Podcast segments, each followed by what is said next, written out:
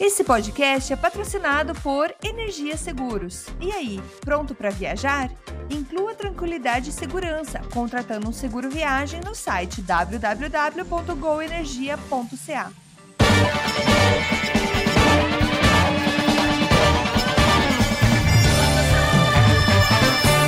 Saudações, humanos, e sejam bem-vindos de volta ao Canadá Agora, o seu podcast sobre política, economia e o cotidiano sobre o Canadá, que fala das coisas como você quer ouvir. Eu sou o Massaro Roche e novamente tenho o prazer de tê-lo aqui ao meu lado, meu querido companheiro de programa, seu Paulo Henrique Dantas. Seja bem-vindo, seu pé. É, então, Marcelo, estamos uns dias difíceis, né? Dias complicados, porque estamos gravando essa sexta-feira que começamos a gravar justamente após a, a bela, desgraçada atuação da seleção brasileira na Copa. Mas, como diríamos, não vamos mais falar de Copa do Mundo, porque já acabou pra gente. Não vamos falar de política também, porque ainda tem o Natal. Então, vamos falar se vai ter uva passa ou não no, no, no Natal. Mas vamos que vamos. Falando nisso, qual, você é time uva passa ou você é anti-uva passa? Eu sou totalmente anti-uva passa, cara. O cara que inventou a uva passa, cara. Cara, tipo assim, o cara que teve. Ó, tem duas coisas, não, tem três coisas que não deveriam existir. Uva passa no, no. Uva passa não serve pra nada. Eu, na boa, não sei porque uva passa não serve Nossa. pra nada. Nossa. Primeira coisa, uva passa, muito menos pra colocar no arroz no, no Natal. Não devia prestar. Outra coisa, o cravo no beijinho também não serve pra nada. O beijinho sem o cravo é maravilhoso. Eu não sei quem teve a ideia de colocar aquela coisa ruim no beijinho. E a terceira coisa foi o cara que inventou o, a forma do pudim. O pudim, cara, de doce de leite é uma coisa maravilhosa. Não precisa daquele buraco no meio. Aquele buraco é desperdício. Tinha que ser reto e você enchia mais de pudim ali. Então tem três coisas, na minha humilde opinião, que não serve para nada. Uva passa, o cravo no beijinho e aquele espaço na forma do pudim. Porque o pudim é maravilha, mas é, perde muito espaço ali. Olha só, a gente concordou duas de três, porque a, parte do, do, cravo no, do cravo no beijinho eu concordo, é, realmente é uma perda de tempo. O, a, o furo no meio do pudim também é um desperdício, mas a uva passa, você vai me desculpar, mas eu adoro uva passa. Eu sou um cara. No arroz? Que... Claro, vai ficar bom pra cacete, velho. Nossa. Ó, ó, ó, ó, nossa. Tem, tem, tem um prato, um momento. Antes, a gente tá perdendo tempo no programa, mas enfim. Tem um prato lá, lá, lá em Belém que a gente chama de arroz com galinha. Você faz. É o arroz que você mistura com frango desfiado, batata palha, ervilha, é, queijo parmesão e uva passa. Velho, mas aquele troço é muito bom. Tem uva passa, o resto é 100%. Cara, é maravilhoso. Tinha tudo que era festa de criança, tinha esse negócio. Eu adorava esse negócio. Mas, enfim, um abraço Não, meus. Se você é do time fora, uva passa, se manifesta aí nas próximas, nas próximos nos comentários aí. Se você é time uva passa ou não uva passa. Programa de número 44, a gente vai falar de coisa para Dedé. O programa tá longo. Hoje tem o resultado da Auditoria Federal tem também mais taxa de juros aumentando, tem quebra-pau em Vancouver. Uh, premiers sendo, sendo auditados por aí. E no GM Subien você vai escutar a história do Correio, do Correio canadense, o Canada Post com o seu Pierre. Então, sem mais enrolação, vamos pegar uma água que o programa vai começar.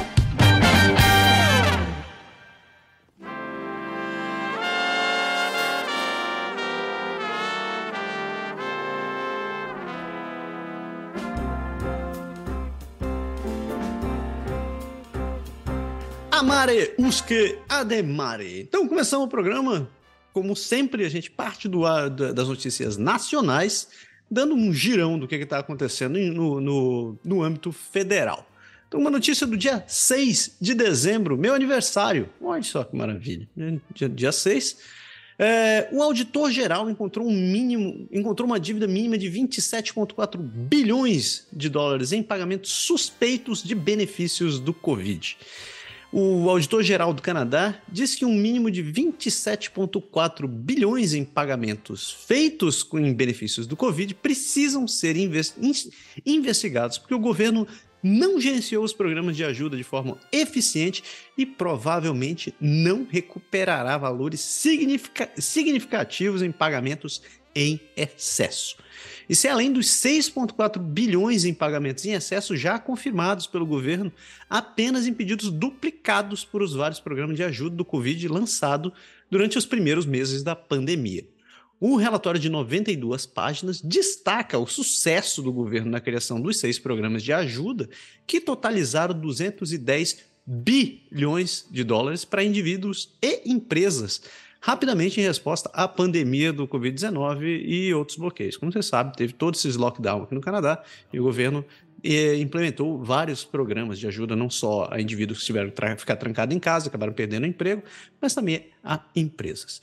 A ministra da Receita Nacional, a Diane Le Boutillier, argumentou que alguns dos números são exagerados em relação aos pagamentos do Subsídio Salarial de Emergência do Canadá, o CEWS, que sim, precisam ser investigados mais adiante. Durante uma coletiva de imprensa, foi levantada essa preocupação com a falta de rigor do, do, CRA, que é a Receita Federal do Canadá, e da ESDC em seus esforços para identificar e recuperar pagamentos em excessos de meia dúzia de programas de ajuda à Covid que foram auditados. Foi solicitado ao governo que agisse agora, antes que seja tarde demais.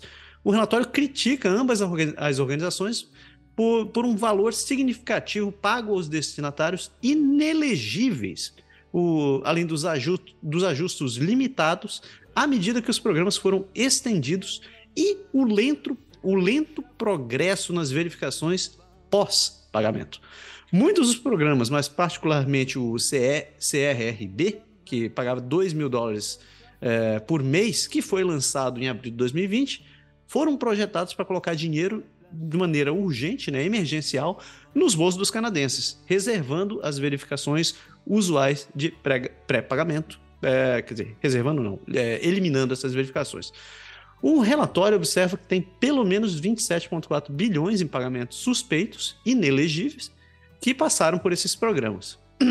E parece que essa é só a ponta do iceberg, porque o relatório tem uma série separada de pagamentos ao CRB que como diz por aí, é, chamaram a atenção, da, por, chamaram muito a, atenção das pessoas, como por exemplo 1,6 bilhão que foi, que foi é, direcionado para indivíduos que parecem ter deixado seus empregos, né, em vez de perdê-los devido à Covid-19. É, tem também 6,1 milhão que foram de, destinados a pessoas que estão encarceradas e 1,2 milhões em pagamentos a pessoas mortas, que já não estão mais aí. No caso do CEWS, o relatório estima que tem 15,5 bilhões em pagamentos em excesso suspeito para empresas inelegíveis, com base numa comparação dos seus registros de HST e GST, que são os impostos sobre serviço que a gente paga aqui, né? Antes e durante a pandemia. O CRA contestou anteriormente esse método de cálculo como exagerado e impreciso. O relatório também diz que o CRA não tem os dados para medir o objetivo geral do programa. E, como por exemplo, fazer com que as empresas retenham ou recontratem funcionários durante os bloqueios. Uh, os lockdowns, né, no caso. Numa declaração conjunta, as ministras Diane Le Boutillier, do CRA, e a Carla Caltru, da, do ESDC, celebraram as descobertas sobre os impactos positivos dos programas, enquanto afirmaram que o governo seguiria uma abordagem compassiva e responsável para recuperar os pagamentos em excesso e capturar os, os fraudadores, né? encontrar, encontrar os, os, o, quem se meteu nessas fraudes. O Partido Conservador, né, a oposição, denunciou a falta de transparência ou o plano adequado, a falta de um plano adequado para corrigir essa falta de controle do governo sobre os desembolsos do programa da pandemia. Entre, é, abro aspas para o deputado do Partido Conservador, Adam Chambers, que diz que os conservadores estão pedindo aos liberais que apresentem o plano que mostra que eles vão levar esse relatório a sério e colocar os controles que o procurador-geral também está pedindo. Isso atraiu uma resposta do governo, obviamente, que só, como diz, acordou parcialmente, porque eles acreditam que não seria incoerente nem é, melhores práticas ir atrás de 100% de todas, todas as reivindicações potencialmente inelegíveis. E você pode levantar sua sobrancelha nesse momento com esse último comentário. E aí, seu pé, o que você acha, você acha desse, de, de, do resultado desse relatório? Então, tem vários pontos aí. A primeira coisa, é claro, é, era foi uma atitude do governo muito bem recebida, porque o Canadá todas as hipóteses, todo mundo sabe, é um país rico. Quando bateu a pandemia, o lockdown, todo mundo tinha que realmente fazer alguma coisa, ajudar, arrumar uma maneira de ajudar as pessoas para não entrar, as pessoas não entrarem em pânico. O Canadá fez isso, só que o problema é que o, os liberais, eles meio que é, fizeram. E era um pouco previsível, porque todo mundo falou assim: Meu, essa medida, quando você faz, não, tem, não, tava, não tinha nenhum tipo de target, não estava bem controlada, não tinha muito. Era assim, era um, um, bar aberto, open bar. Ah, você quer, você vai receber. Então, eles não atrelaram isso a, ao número do NAS, não atrelaram isso a, a endereço. Eles falam assim: meu, você está precisando? Aqui o cheque, irmão. Tim, tim, tim, tim, vamos. E, e lá atrás os especialistas já estavam falando, cara, tem que ter um certo cuidado, porque as pessoas vão abusar, depois vai ser difícil de recuperar, não tem nenhum tipo de controle, como que você vai. Isso foi avisado muito lá atrás no começo, mas o discurso do governo era como a gente está vendo agora o spin, né? A, a retórica que eles estão colocando é essa, não, mas nós temos contante porque nós ajudamos os canadenses. Sim, ajudar os canadenses. Só que muito dinheiro foi jogado fora também nessa parada, porque todo mundo já percebeu que recuperar essa grana é muito difícil. Porque o que aconteceu? As pessoas que estavam ali pedindo, a gente já falou isso em outros programas aqui no mesmo no, no Quebec. Teve gente que trabalhava dentro desses organismos de cheque, que trabalhava e pediram, solicitaram o cheque. Quando eles viram que era fácil você ter o cheque, muita gente saiu pedindo. E pior ainda, muita gente começou a pedir para nas empresas que eles trabalhavam para ser pago under the table, né? Ser pago ali no, de por debaixo dos panos para poder receber o salário e também a prestação. Então, assim, infelizmente, é, era, era um risco é, a gente coloca até que ponto valeu a pena, porque a gente sabe que muita gente foi ajudada, muita gente que tinha necessidade, mas quando você abre a porta desse jeito, você atrai esses abutres aproveitadores. E agora, o difícil vai ser muito, muito complicado para você recuperar esse dinheiro. Por mais que o governo está aí, porque o governo vem, ah, e a gente vai ver na próxima, na próxima matéria também, que está parecendo uma, um pouco uma republiqueta de bananas do Canadá, porque o, o governo vai, oferece, mas depois fala: não, não, não, pode deixar, depois a gente vai recuperar. E não vai recuperar tudo isso, porque o que foi tá muito complicado. Tem gente que não tem mais endereço, tem gente que usou. Nome, tem, as pessoas foi tão fácil ter acesso a esse cheque, foi tão fácil que agora para recuperar isso, você vai cobrar de quem? Vocês nem sabem para todo mundo que mandou e muita gente. É lógico, aquelas pessoas que, os mais inocentes, que fizeram que for lá pedir, sabendo que tava que ia ter que declarar o imposto de renda, que ia ter que é, colocar o endereço, o endereço físico, que trabalha, que recebe direitinho. Teve gente que tentou falar, ah, vou tentar e veio, só que sem esquecer que ele estava muito bem enquadrado dentro do sistema. Mas aqueles que encontraram algumas falhas simples até, acabaram aí aproveitando e duvido que o governo. Então, assim, desse lado, os conservadores têm razão em falar, porque é, as pessoas podem falar, ah, mas você é conservador, você está. O caso é porque toda oposição, as pessoas têm que ter bem claro claro que a oposição dentro de um governo é o olho do cidadão dentro do parlamento. Porque se a gente deixar simplesmente dar uma carta branca lá para o tudo e falar faz o que quiser, quando ele sair, ninguém vai saber o que aconteceu. Então é esse o papel da oposição. E a oposição está fazendo o papel dela, está falando, meu, a gente falou o que ia acontecer e é aquela. Ninguém gosta de falar aquela frase, mas I told you so. Ninguém gosta de ouvir isso, mas foi avisado e tá aí o resultado. Mas o, o, o Trudeau, né? Ele gosta de gastar dinheiro, como todo bom liberal, então é aí. eu, eu, eu, concordo com o relator até esse último comentário. Mas, é, a verdade é que é isso mesmo. Acho que se não tiver. Se não, tem que ter uma responsabilidade fiscal, tem que ter uma auditoria. Eu acho que é um dos poucos momentos que eu devo dizer que sim, a burocracia é necessária, é, ainda mais com programas como esses. Aí. Uh, o que eu acho muito curioso é, foi eles terem contado, como, ele, como o relatório disse ali, né? Teve gente que estava preso, teve gente que estava morta recebendo isso daí.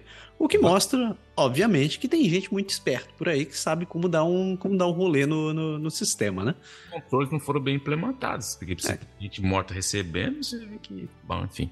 Não que seja grande coisa, né? Que a gente acaba, a gente vira e mexe, vê, vê uma notícia do CRA matando alguém e a pessoa tá viva, né? Mas, enfim. Tem essa também, né? Segue é. em frente.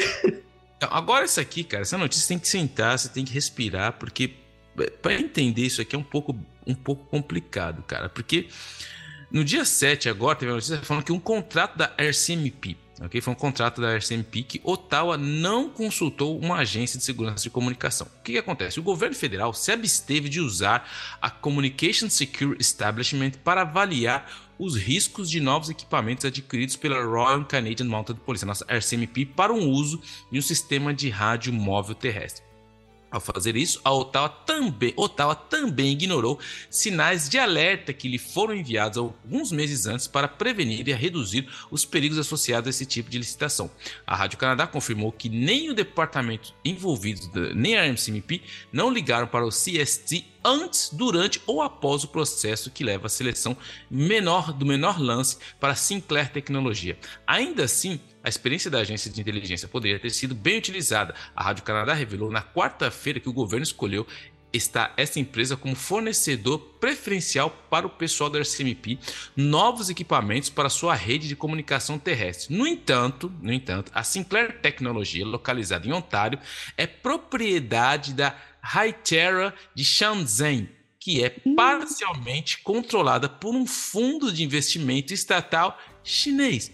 Na sequência dessas revelações, os especialistas manifestaram-se preocupados com o risco que a escolha desse fornecedor pode representar. O governo federal não a entendeu por bem impor critérios de segurança durante a licitação, mesmo que o equipamento faça parte de uma infraestrutura essencial à segurança nacional.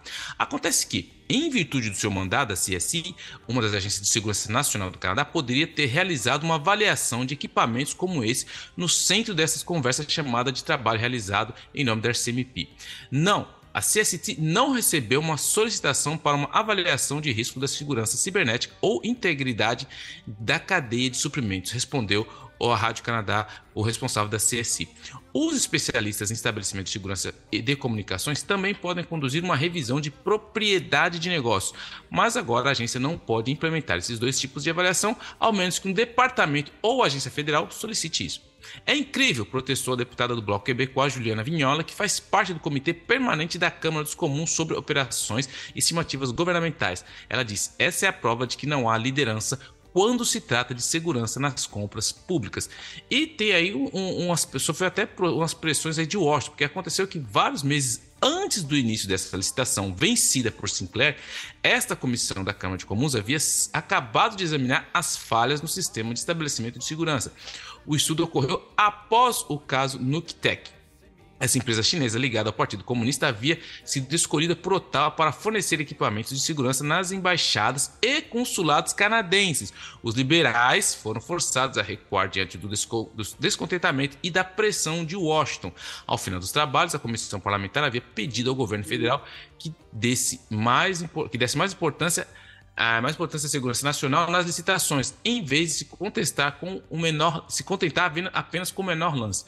É o que os deputados recomendaram ao seu relatório final à CST, que o governo do Canadá exige uma avaliação da integridade da cadeia de suprimentos seja, que seja conduzida pelo estabelecimento de segurança das comunicações no início de qualquer processo de aquisição.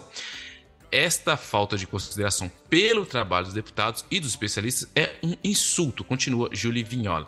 O, o, não há um sistema implantado, porque no relatório de 51 páginas, Ottawa também foi instruída a fortalecer a colaboração entre os departamentos federais para avaliar os riscos relacionados a equipamentos que possam afetar a segurança do país. Então, assim, para resumir, o que aconteceu? o Canadá precisava comprar um sistema para controlar a, a toda a, a, comunicação terrestre. E algum, sabe, algum fanfa, um fanfarrão, né? Porque isso é um fanfarrão lá de Ottawa, falou assim: não, vamos fazer a licitação. Aí tudo bem, mas como a gente vai fazer essa licitação? Bom, a licitação, como se funciona? Vamos dar quem dá o menor preço. Lógico, velho. Quem deu o menor preço? Uma empresa que é ligada à empresa chinesa. Aí os caras foram lá e falaram: beleza, é você. Cara, é aí que tá a incompetência e a republiqueta de bananas. É lógico que um chinês que está interessado em controlar a rede de comunicação de um país como o Canadá, é, você acha que eles são preocupados em fazer lucro com a empresa? Não, velho. Não, é lógico que eles iam dar o menor preço. Ninguém pode pensar, não, mas agora foi essa empresa que ganhou. Vamos fazer um, uma pesquisa sobre a empresa, vamos, vamos ver quem é. Não, não, não. Foi o menor preço? Beleza, velho.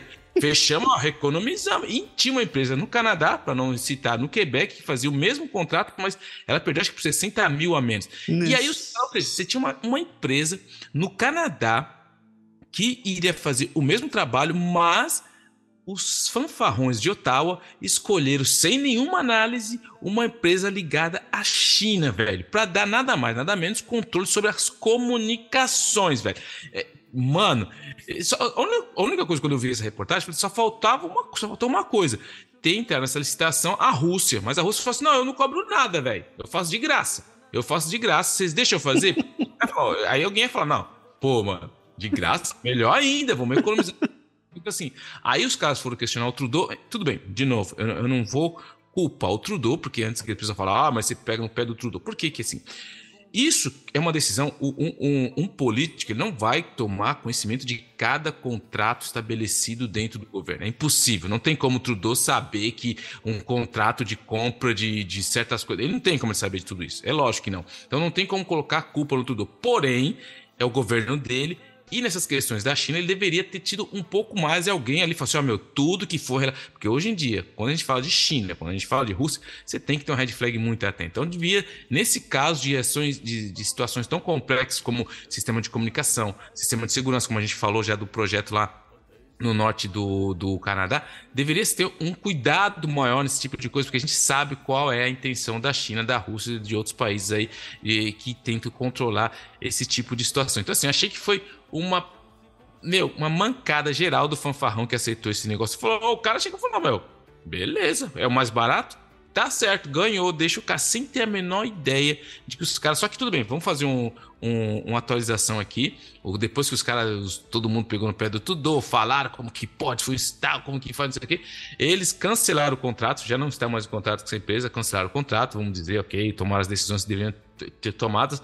Mas, cara é incrível como as pessoas, como um país, como o Canadá, e essa mesma empresa já tinha sido apontada lá nos Estados Unidos. Os Estados Unidos já tinha relatório contra esses caras, já tinha ó, várias recomendações, porque essa empresa está ligada a, espionagem lá na China. Não, chegou aqui no Canadá, o cara fez uma. Ele falou assim: não, vamos, não vamos falar que é nós, vamos comprar uma empresinha aqui, vamos montar uma empresinha é, de fachada, a gente vai lá, faz a licitação, se ganhar, ganhou. Os caras ganharam e ninguém falou nada. Republiqueta de Bananas e bravo campeão que assinou esse contrato aí.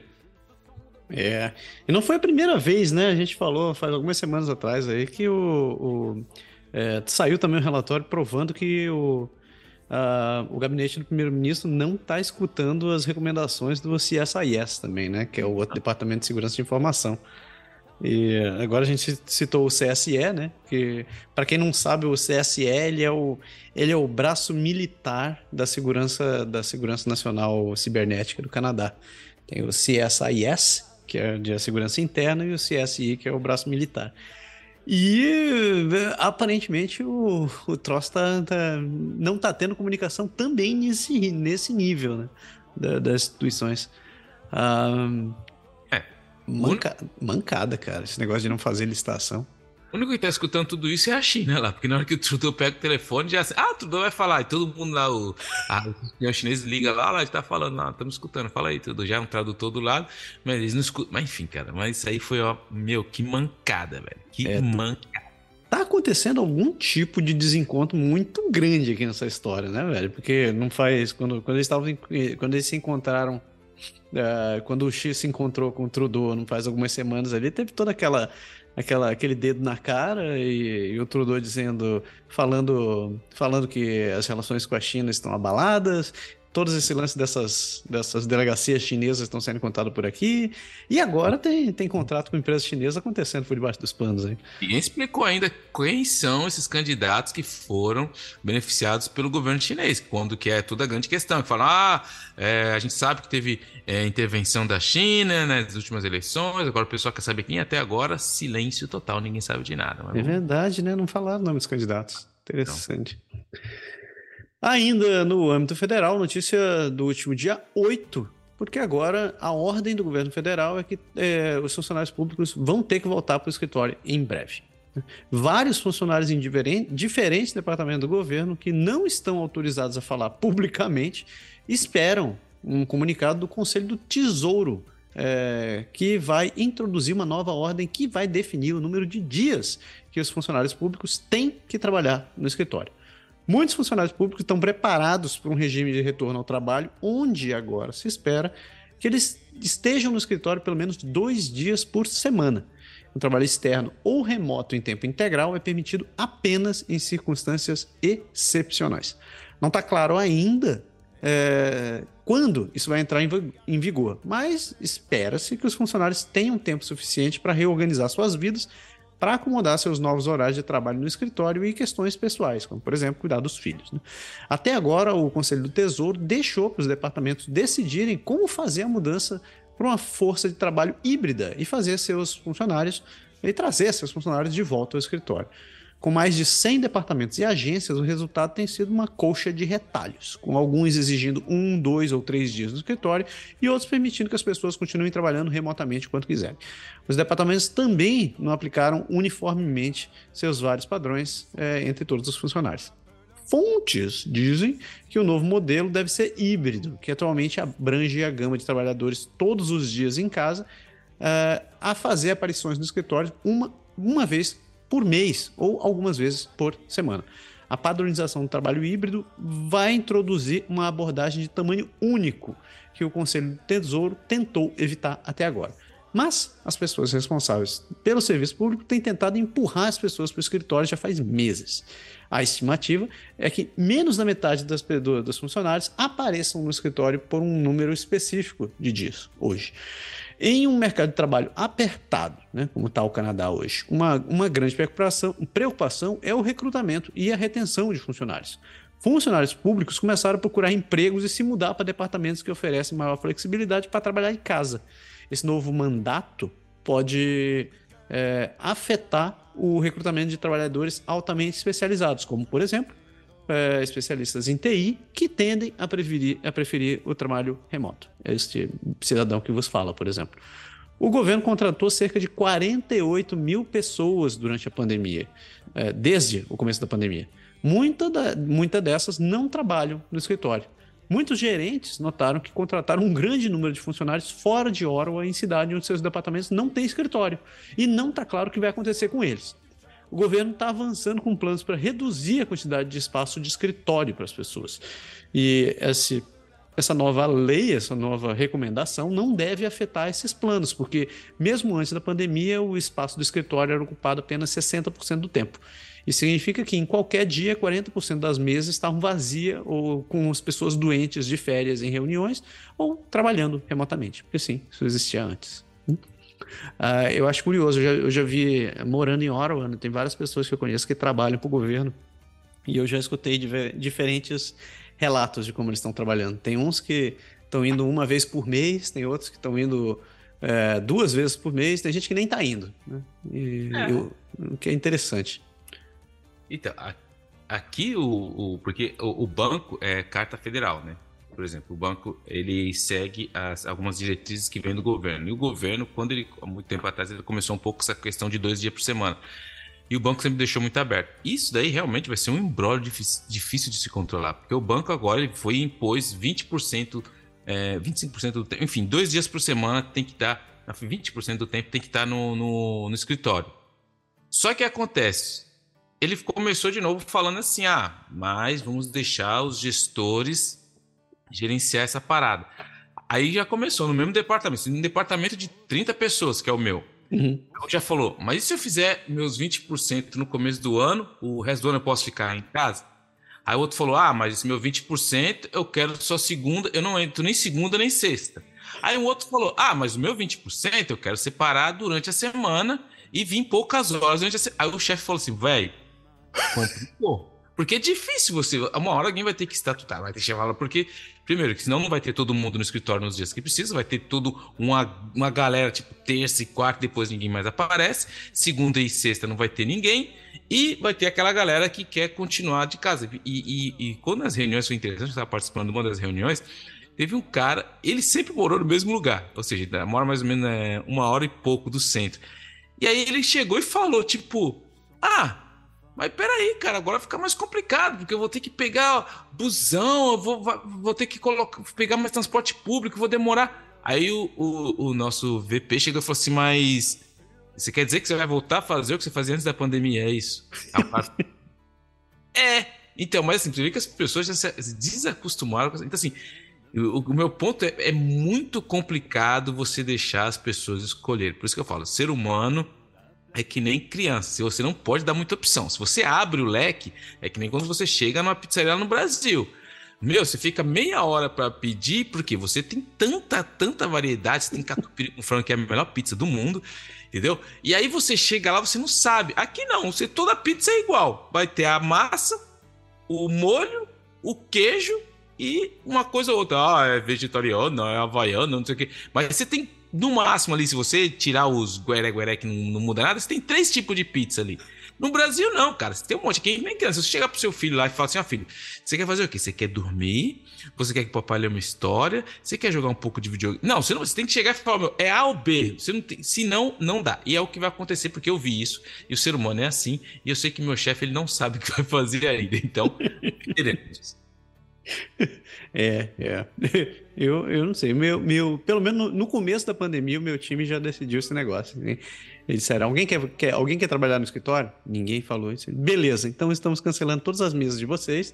Se vocês quiserem ir para o escritório, vocês têm que avisar com antecedência para ver se tem mesa, beleza? Beleza, fechado, acabou. E, uma maravilha, né, velho? É, ainda no âmbito federal, essa é interessante, porque a CRTC recusou o pedido da Telos para adicionar a taxa de processamento de cartão de crédito. É. O regulador federal de telecomunicações disse que o pedido foi aplicado aos serviços que regula geralmente, dos quais é, geralmente incluem serviços telefônicos domésticos em certas comunidades menores. A Telos pediu ao regulador, né, o CRTC, para quem não sabe, é como se fosse a nossa Anatel aqui, é, eles pediram ao CRTC que aprovasse a taxa para pagamentos com cartão de crédito feitos em Alberta e British Columbia para serviços telefônicos domésticos regulamentados. No início desse ano, como vocês devem lembrar, né, as empresas garantiram o direito de adicionar uma sobretaxa que devem, que eles precisam divulgar claramente, né, que eles precisam explicitar, é, relacionado às transações de cartão de crédito como parte de uma ação coletiva contra a Mastercard, a Visa e outros bancos canadenses. A Telos começou a cobrar uma taxa de 1% e meio aos clientes que pagam com cartão de crédito em outubro em áreas onde os serviços não são regulamentados pela CRTC, incluindo clientes sem fio e internet fora de Quebec. O, a CRTC diz que, embora a Telos não precisasse da sua aprovação para adicionar a sobretaxa aos serviços não regulamentados, eles estavam preocupados com a prática, que isso iria contra a acessibilidade acessibilidade e o interesse do consumidor. A Telos apresentou pela primeira vez um pedido em agosto solicitando permissão para adicionar essa taxa. É, só que no, no, aplicativo, a Telos disse que a sobretaxa se destinava a cobrir os custos de processamento de pagamento de cartão de crédito. Isso aí, Telos não conseguiu, pelo menos para essa condição muito específica que eu achei curioso aqui, que é só para serviços telefônicos domésticos em certas comunidades. Como, como disse meu filho, né? É, ele disse: quer dizer que agora as empresas de cartão de crédito precisam especificar esse valor? É. E antes não? Não. E o que vai garantir para a gente que o, o, reajuste que a gente está pagando não, não vai incluir esse negócio? Eu falei: é. pois é. Então, é, é, por isso. Eh, seu filho é bom, hein? Pode tra trabalhar no banco. Mas é por isso que eu acho interessante como que as pessoas elas não se interessam por política, porque tudo isso é decidido no âmbito político. A gente vai ver um pouco quando chegar no Quebec. Você vê que aqui no Quebec a galera pega no pé e isso não conseguiram implantar aqui no Quebec, porque a, a lei de proteção ao consumidor, assim, a galera vai em cima. E a gente não pode esquecer que toda essa galera da área de finanças, qualquer indústria, cara. Você, o dia que você que está no ouvindo entender como funciona o lobby, o papel do lobby, você vai entender como você não tem poder nenhum na uhum. sua vida. E o lobby, esses caras que são tudo regulamentado, não estou falando que é ilegal.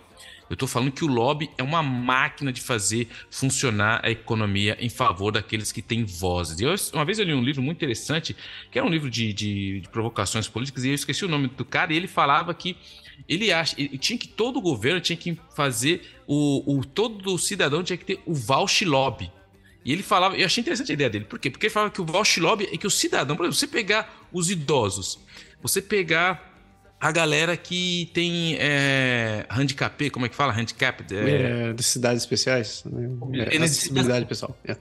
essas pessoas elas não têm quem fale por ela. Enquanto a indústria do petróleo, a indústria do cigarro, essas pessoas têm. Então, esse cara ele falava nesse livro, eu, eu achei muito interessante essa ideia, que ele falava que tinha que ter o voucher anti-lobby. Então o governo tinha que pegar e pagar, todo cidadão tinha que ter direito por ano a, por exemplo, eu não lembro os números que dá, mas a 500 dólares de voucher anti-lobby. Então o que, que acontece? Você tem um voucher anti-lobby, então eu tenho 500, que é pouco, mas só que aí a gente tem o nosso bairro. Aí aqui no nosso bairro a gente quer melhorar o meio de vida de, dos tiozinhos que mora ali. Então o que, que você faz? Você pega uma galera que tem esse, esse voucher anti-lobby, você contrata um lobista profissional e você paga esse cara para ser a sua voz lá, porque se você não tem voz, cara, você vai apenas sucumbir às necessidades do mercado. é isso que esses caras estão fazendo telas, esses caras chegam lá, deu uma brechinha na lei, essa lei só chegou, essa brecha só chegou porque teve um cara lobista que chegou lá e trabalhou e trabalhou até a hora que passou. Da mesma maneira que vou dar um exemplo, por exemplo, é uma coisa que eu acho um absurdo aqui cartão, é, cartão pré-pago de presente. Você chega lá, tem lugares que cobra uma taxa para você ativar o cartão. Se você vai comprar um cartão, por exemplo, de uma loja que seja qual for, vamos pegar um exemplo aqui, um cartão pré-pago, não sei se tem, mas tô falando da, da Sociedade Maconha do Canadá. Eu vou dar um presente pro cara, então eu vou comprar o um cartão de 100 dólares lá, pro cara usar de maconha. Só que o cara, ah, mas eu vou te cobrar. Mas peraí, o cara vai pegar esse dinheiro, esses 100 dólares que eu já vou colocar lá, que eu vou dar pro cara, ele só vai poder usar nessa loja. Então ele vai usar esses 100 dólares nessa loja. Por que, que eu tenho que pagar ainda mais um percentual de, por exemplo, 3% pro cara? Assim, é muita sacanagem que esses caras fazem. E todas essas mínimas leis, tudo isso que passa, que é tudo legal, não tô falando que nada disso é legal, ele passa porque tem alguém que é uma empresa de lobby que vai lá, senta e fala como nós vamos fazer isso passar a ser lei, isso vai ser aceito e eles vão ter que fazer. Porque essas pessoas têm lobby. Então toda vez que eu vejo esse tipo de, de ação da tela tentando fazer, inventar taxa, porque esse cara quer só aumentar a receita, esse é o, é o capitalismo selvagem. Oi, eu tô criticando o capitalismo, mas assim. tô, tô vendo. Esses caras, mas é porque esse é o poder do lobby, cara. Então eu sou a favor do voucher lobby pro cidadão. Porque, se, cara, você não tem a menor ideia de como isso passa. É, é, as reuniões que tem, alguém vai chegar e vai apresentar, vai passar e tem nego que vai pagar. E esse nego que vai pagar é a gente. Eu não, porque eu moro no Quebec. No Quebec, é, Quebec é sobrou para mim, né? Secretário está dizendo, basicamente. ai, ai, é, é isso daí mesmo, né? Maldito capitalismo. Seguindo em frente com as nossas notícias federais, é... veja só, essa daqui a gente está falando, lá vem o governo de novo, né? Lá vem as Forças Armadas. Porque é, as Forças Armadas canadenses disseram que 2.400 residentes permanentes já se candidataram para fazer parte da, da, da ativa. É, você não ouviu errado, é isso mesmo. Uh, chefe do Estado-Maior da Defesa, o general Wayne Irie, abriu oficialmente as portas dos militares para todos os residentes permanentes, agora em outubro, numa resposta direta a uma crise de pessoal sem precedentes que deixou as Forças Armadas lutando por novos recrutas. A ministra da Defesa, Anita Anand, anunciou publicamente a medida que entrou em vigor em 18 de outubro. Uh, um residente permanente, para quem não sabe, é alguém que foi autorizado a viver e trabalhar no Canadá depois de migrar de outro país, mas não é um cidadão canadense ainda. Centenas de milhares de novos residentes permanentes chegam ao Canadá todos os anos, mas até a semana passada, pelo menos, somente aqueles que têm treinamento em exército estrangeiros poderiam se inscrever para se juntar às Forças Armadas. Uh, os militares receberam cerca de 4 mil pedidos no mesmo período, somente de, vindo de candidatos é, cidadãos canadenses. Então, mais da metade é, dos pedidos de, de, de, Metade. Não, peraí. É, metade. É, você entendeu, né? 4 mil cidadãos canadenses pediram, 2.400 residentes canadenses pediram, é, também pediram essa entrada. Tá difícil português hoje. É, ah, enfim, continuando. No entanto, apesar dessa boa notícia, né, como você pode pensar, tem alguns desafios relacionados nesse exame de é, relacionados especificamente aos exames de segurança. São exames que envolvem verificar os, os antecedentes de cada candidato antes de permitir que eles coloquem um uniforme prontamente. Atualmente leva cerca de oito meses para examinar de maneira adequada, de maneira correta, os cidadãos canadenses que se candidatam para fazer parte das Forças Armadas. E isso foi sinalizado como um obstáculo significativo para tentar trazer mais pessoas para começar o treinamento básico. Então você precisa passar por esse período só para poder ser aceito no treinamento básico, que vai ser uh, sua entrada nas forças. A espera dos residentes permanentes deve ser ainda mais longa, já que muitos deles, muito dos residentes permanentes, viveram fora do Canadá por muito tempo. O que aumenta a complexidade para verificar os antecedentes, podendo levar entre 18 a 24 meses. Para acelerar o processo, os militares esperam fazer uma parceria com, a eh, com o órgão da Imigração, Refugiados e Cidadania do Canadá, que é responsável por, pelo processo de imigrações aqui, com o objetivo de compartilhar informações coletadas pelas autoridades de imigração quando os possíveis recruta solicitarem residência permanente pela primeira vez, né? ou solicitaram residência pela primeira vez. Os militares têm lidado com uma crise pessoal sem precedentes que incluiu déficits sucessivos nos últimos anos quando se trata de adicionar novos recrutas. O recrutamento foi interrompido durante o primeiro ano da Covid-19 quando os militares fecharam o centro de recrutamento e treinamento. Resultado: só duas mil pessoas foram inscritas é, em 2020 2021. Isso é menos da metade do que era necessário. Quase 4.800 recrutas foram inscritos no ano fiscal seguinte, à medida que, esses, que essas suspensões e esses bloqueios uh, foram relaxados. Mas as autoridades dizem que estão recebendo cerca de metade do número dos candidatos necessários por mês para atingir a meta dos 5.900 por ano. Eles esperam que o déficit resolva a atual escassez de pessoal. E cerca de uma em cada 10 das 100 mil posições dos militares atualmente não está preenchida. O que os líderes sênios dizem está afetando sua capacidade de realizar operações em casa e em todo o mundo. Então aí, uma boa notícia para você que pretende, que tem interesse em seguir carreira militar no Canadá. Não é uma, não é uma ideia nada ruim para muita gente. É, agora, se você é residente permanente, você também tem a, a possibilidade de fazer parte das Forças Armadas do país. É, e de acordo com a reportagem, se você teve treinamento militar, isso ajuda no, no, no, seu processo, isso não atrapalha. A menos que você tenha feito, feito treinamento militar em, em, nações onde o Canadá está, em, está tem, não tem relações. Isso vai complicar ainda mais a sua vida. Mas se no caso você foi lá e serviu na 55ª lá do Batalhão do Paraná, então você tem uma, uma possibilidade ainda maior de fazer, fazer parte das suas armadas, porque só falar meu nome você vai entrar tá tudo certo. Não faz isso, não. Não faça isso. Então, é, eu acho isso muito legal, cara. Eu sou um cara que eu gosto de militarismo, eu gosto de filme de guerra, eu gosto da. Eu fui militar em São Paulo, eu fiz parte da, fiz parte da polícia militar durante muito tempo em São Paulo e lá o treinamento é do Exército Brasileiro, é muito é muito parecido o treinamento de São Paulo. Então, assim, eu fui militar, acho isso muito legal, gosto desse negócio de farda, gosto de, do hino nacional, me emociono, eu gosto de tudo isso. Eu acho muito, muito legal. E quando eu cheguei aqui, eu fui ver no, no Exército como funcionava.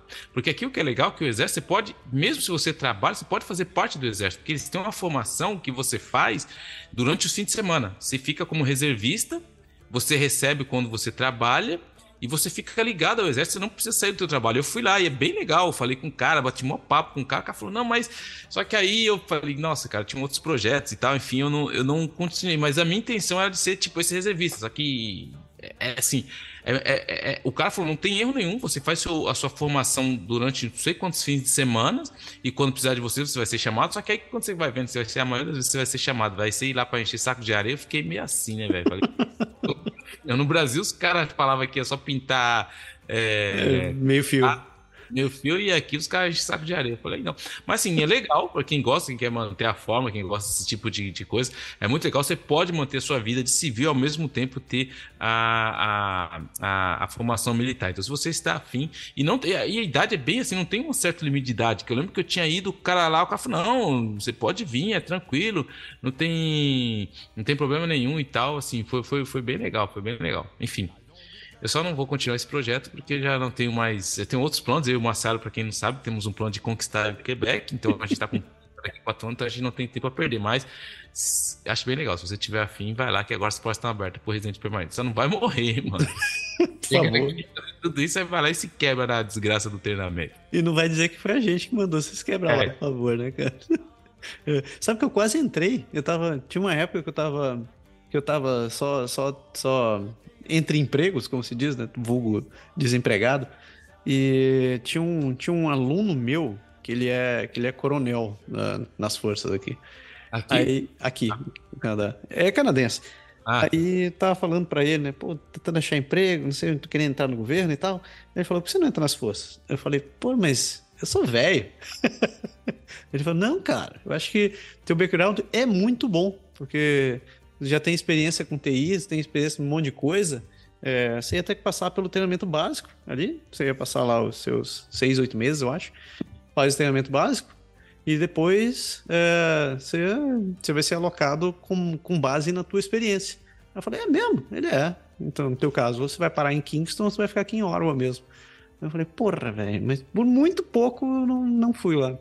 Tem várias áreas dentro do exército. Assim, a- o exército aqui no, no Canadá, o cara me explicou também, ele mostrou o organograma lá, assim, não é, eu tô brincando aqui, você vai encher saco de areia e tal, mas tem muita, muita, muita coisa pra fazer dentro do exército. É uma empresa enorme, enfim. Fica a dica aí. É, é. E outra coisa, você, você- a aposentadoria é muito boa, hein? Hum. É, tudo bem. É, saindo dessa parte, é, dessa parte militar, agora vou- aquele momento que todo mundo estava esperando, né? Ah, ou não. Porque o Banco do Canadá aumentou a taxa de juros. Peraí, eu já li essa notícia. Umas duas vezes, pelo menos. Acho que três, se eu não me engano. Mas é, é isso, aconteceu de novo. O Banco do Canadá aumentou a taxa de, a taxa de juros de referência em 50 pontos na base da quarta, é, na, na sua base na última quarta-feira, chegando é, ao chegando ao valor de 4,25%. Essa é a sétima vez nesse ano que o Banco do Canadá aumenta a taxa de juros na sua luta para tentar conter a inflação. Os cinco maiores bancos do Canadá se moveram rapidamente para igualar o aumento do, o aumento do Banco Central, aumentando suas principais taxas de empréstimo, de empréstimo nos mesmos 50 pontos base. A principal taxa de empréstimo em todos os principais credores no Canadá agora será de 6,45% a partir desde ontem, desde ontem, no dia 8 de dezembro. Isso vai aumentar os custos de empréstimo, de empréstimo para qualquer pessoa, eh, principalmente eh, em cima de taxas variáveis.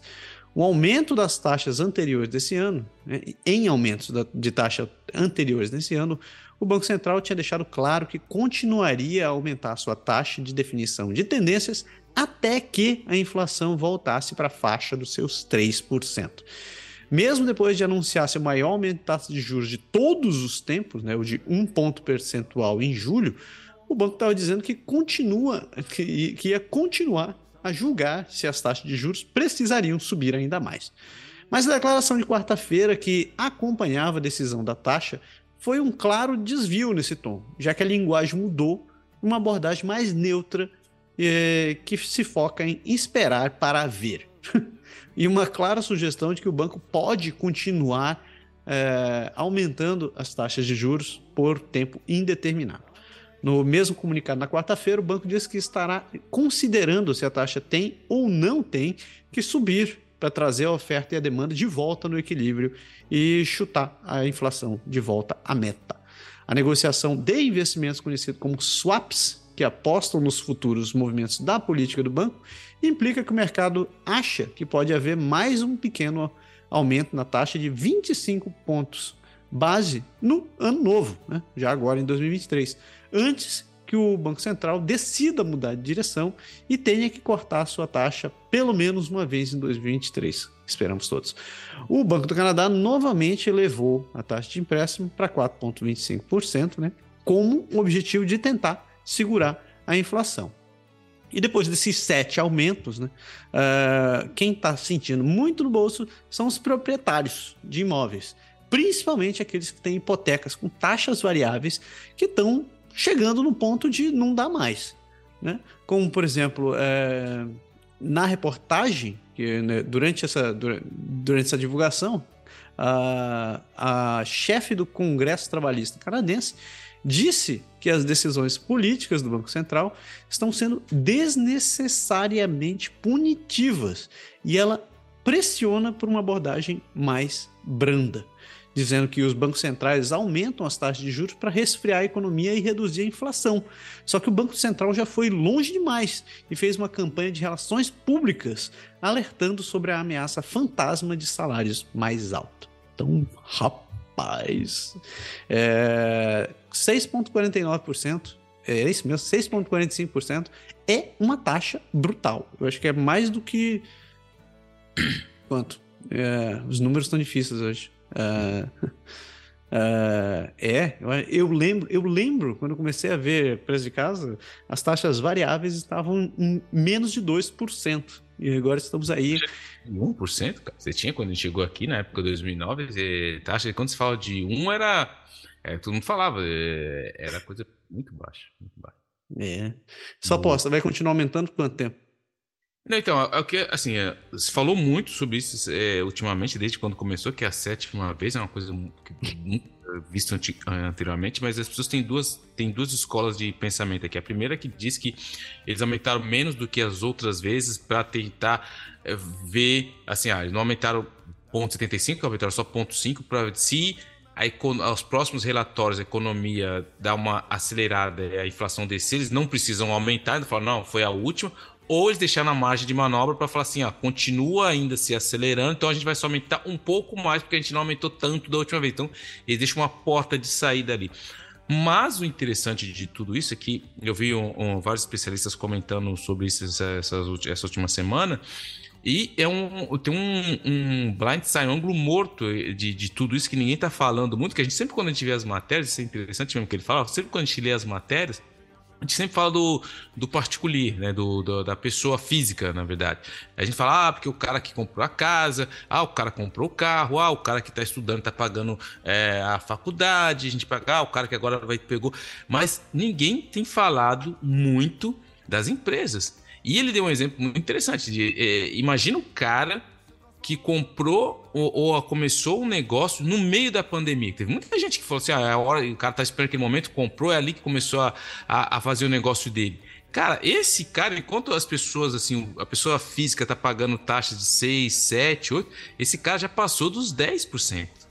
Dentro de um cenário de possível recessão chegando agora. Então você imagina o cara que é as empresas. E ninguém fala muito das empresas nesse cenário. Ninguém fala dos empresários que estão começando, porque se o cara não tem, fora as empresas que já estão bem estabelecidas, que tem um certo capital de giro, mas as empresas que começaram, que estão sofrendo aí com a falta de mão de obra que não tem, recessão chegando, o, o, a, o banco do Canadá aumentando a taxa. Cara, esses caras, assim, se o particular já está chegando naquela pergunta, putz, será que eu vou conseguir ficar com a minha casa? Imagina, imagina as pessoas que são empreendedores. E é um grande problema, porque todo mundo sabe que o Canadá é um país que tem muito empreendedorismo.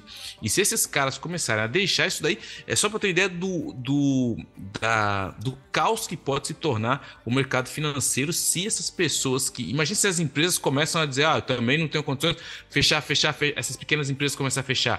O que, que você vai fazer com tudo isso? Vai ser um caos geral e é o ângulo morto também, realmente, dessa situação toda aí, que são as empresas, cara, as pequenas e médias empresas. Pois é, eu vi. Inclusive, não, não, não deu para entrar na, na, no programa dessa semana, porque a gente já tá com muita notícia, mas eu vi algumas notícias falando sobre a quantidade de empresas, de pequenas empresas que já estão fechando em Ontário hoje, porque eles estão já não estão conseguindo se manter com a. Né, não é nem com o pessoal, o problema deles hoje já é com a questão do custo da, da matéria-prima e de, de, outros, é, de outros insumos que eles precisam para trabalhar. Então, eles chegaram, e, sem falar nessa. E, e, nem começaram a citar a questão das taxas de juros, que na verdade foi um troço muito bem levantado do seu lado. Eu acredito que é, a gente ainda não começou a ver as coisas ruins acontecendo. Se as pessoas estão tão preocupadas com as taxas, com, com a inflação que está nos mercados hoje, eu acho que ainda tem muito para acontecer infelizmente, né? É, é, eu digo, eu acho que o Canadá ele tem um reflexo retardado em relação às coisas que acontecem nos Estados Unidos, mas inevitavelmente eu vejo que as coisas acabam rolando por aqui.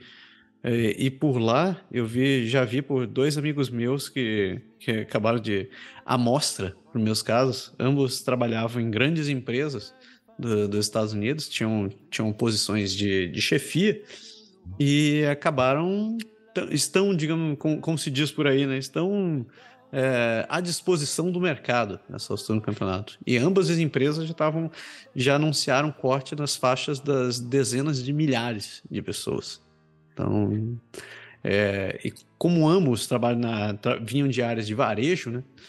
Eu imagino que é, a gente deva sentir algo parecido por aqui. Talvez não na, na mesma escala, no, no, mesmo tamanho de empresa, mas muito provavelmente em, em áreas correlatas. E fechando as notícias federais, essa daqui é interessante também, notícia do dia 9, hoje, quentinha, de 9 de fevereiro, é, 9 de dezembro, estou em fevereiro. A Assembleia das Primeiras Nações aprovou uma resolução de emergência que se opõe à legislação federal do controle de armas. Os chefes e procuradores presentes na Assembleia Geral de Chefes da Assembleia das Primeiras Nações, a AFN, aprovaram uma resolução de emergência para se opor ao projeto de lei C-21, projeto de lei que foi inicialmente proposto para proibir armas que o governo federal está tentando alterar é, dentro de uma nova lista de armas é, a serem proibidas. Os líderes das primeiras nações dizem que as emendas é, para potencialmente criminalizar armas é, infringem as primeiras nações e os direitos dos tratados de caça e colheita o chefe Kitigan Zibi eh, e o chefe Dylan White Duck disseram que a bancada de Quebec também se opôs à legislação quando se reuniram. Eh, a resolução orienta a FN a pedir ao governo federal que conduza uma, uma consulta adequada com as primeiras nações. Eh, e eles também pedem emendas ao projeto de lei para remover a lista de armas uh, comumente usadas pelos caçadores das primeiras nações é, o chefe Tammy Crook, de Lac La Ronde, é, em Saskatchewan, disse, abre aspas, nossos jovens caçadores que estão crescendo, simples, eles simplesmente não, é, nós não os enviamos para o mato com uma, com uma arma. Há todo um processo que tem, que tem a ver com nossos costumes, nossos valores e nossas tradições. E nenhum governo tem o direito de tirar isso de nós e regular isso. Isso é o nosso trabalho como mães, avós, avós e caçadores. No início dessa semana, o goleiro do Montreal canadiense Carey Price recebeu uma, uma, uma reação por se opor à legislação.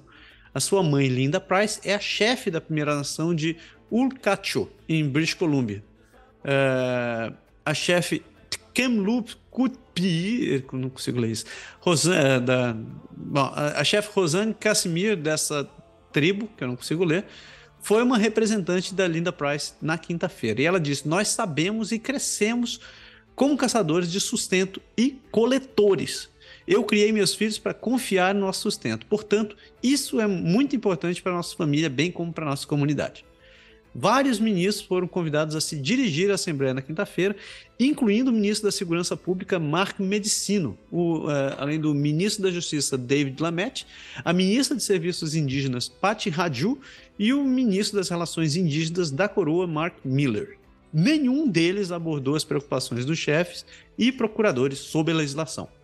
O primeiro-ministro e amigo do PE, o Justin Trudeau, falou na Assembleia, disse na segunda-feira que uma revisão na legislação não terá como alvo o uso legítimo de armas.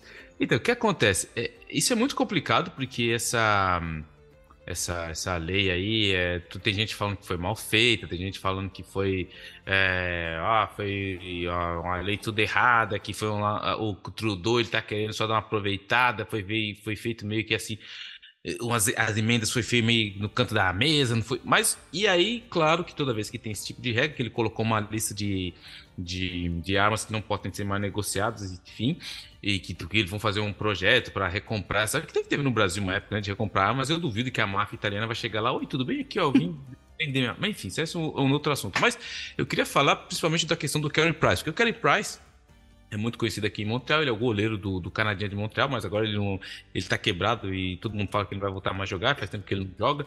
E ele, no meio dessa discussão toda, ele postou um tweet, ele fez um tweet onde ele tá com aquela roupa de, de caçador, aquela roupa camuflada, com uma arma, com espingarda na mão, falando que ele, ele realmente criticando o projeto do, do, do Trudeau e falando que ele apoia um dos lobbies de armas que tem ali. Ele, ele tagueia uh, realmente o, o, o, a, o tweet do lobby de armas e ele menciona realmente uh, o Trudeau.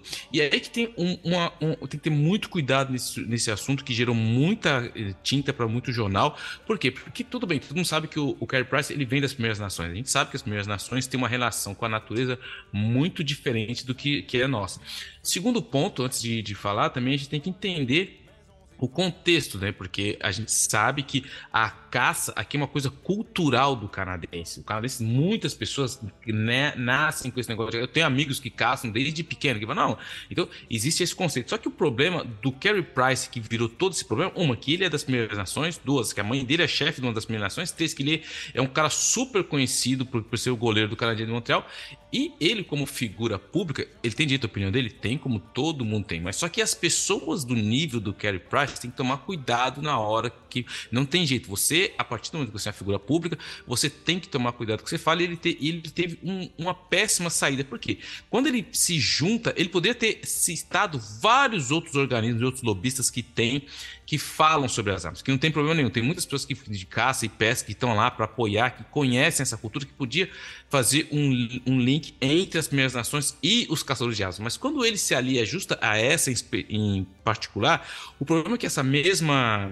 esqueci o nome agora desse, desse, desse lobby que ele se, se colocou no Twitter é o, esse quando você entra no site desses caras, eles já fizeram um, a, a, manchete ultimamente de uma maneira muito negativa, porque eles colocaram assim: ah, estamos vendendo um monte de coisa na nossa lojinha virtual aqui e o nosso código promocional vai ser POLY, P-O-L-Y.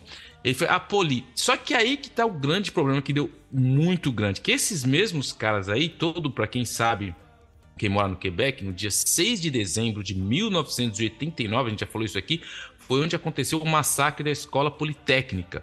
É, o massacre da Escola Politécnica, que aconteceu em 89, no dia 6 de dezembro, foi um cara maluco que entrou lá e, e ele assassinou 14 mulheres. Ele saiu matando, ele entrou com uma arma na Escola Politécnica, atirando, que é uma escola é, de engenharia, e ele não aceitava as feministas. Ele matou 14 mulheres pelo fato delas serem mulheres e elas quererem, para na cabeça dele, queria dominar o mundo e tal. Então ele entrou lá, saiu matando todo mundo, ele, ele matou 14 mulheres. E todo mundo sabe que também que todo dia 6 de dezembro de todo ano tem um organismo das sobreviventes que chama Poli, Polícia, Polícia Suvian. Então, assim, e aí que foi o timing de, de tudo isso para explicar. Que aí o, o, Price sai falando isso. Na mesma semana que vai ser a comemoração do, do, do, massacre que aconteceu em 89, aí todo mundo fala: Nossa, mas, mas como que o, o Kerry Price, um cara famoso, se alia a esse lobby de, de armas que já fez um péssimo uso de mau gosto de uma palavra que todo mundo sabe que associa-se ao massacre de 89. E aí o canadiense de Montreal veio falar: não, peraí, mas calma, o Kerry Price não sabia do da Poli. Aí todo mundo falou assim, mas peraí, aí ficou pior ainda, porque todo mundo falou assim, mas como que o cara mora 15 anos em Montreal? E, não, e todo, todo ano a, a, gente fala disso. E é lógico que em dezembro ainda está se acontecendo uh, os jogos do, do, do, do de hockey como é lógico que já teve vários é, homenagens para e ele dá do, do, sobre o massacre durante os jogos e ele não pode tipo, tipo assim quer dizer o canadiano de Montreal tentou salvar o atleta dele para adorar a imagem e aí para piorar a situação no outro dia o Kerry Price ele fala não, não não eu sabia sim não, não, o canadiano tá falando. Aí ficou tipo aquela coisa, oh, peraí, mano. Então, assim, aí ele falou: não, não, eu sabia, eu tô, tô, tô o que aconteceu em 89. Então, assim, ficou pior ainda a situação. Então, assim, toda essa questão é para dizer que as pessoas estão falando de uma maneira muito acalorada, estão querendo trazer um pouco daquela discussão meio que é dos Estados Unidos, copiar aquela a é mal feita dos Estados Unidos, estão querendo tirar nosso direito das armas. Não é nada disso. Tanto que a arma que o Kerry Price posta no tweet que ele está usando não está inclusa nas armas que devem ser é, banidas. Então, assim, é, é um embrólio de confusão, de desinformação que não ajuda em nada para o debate saudável, infelizmente, na época do policismo civil. Mas só isso que eu queria dizer sobre isso. Ok. E assim a gente fecha nossas notícias do Cunho Federal e segura um pouquinho que a gente já começa o nosso giro pelo país.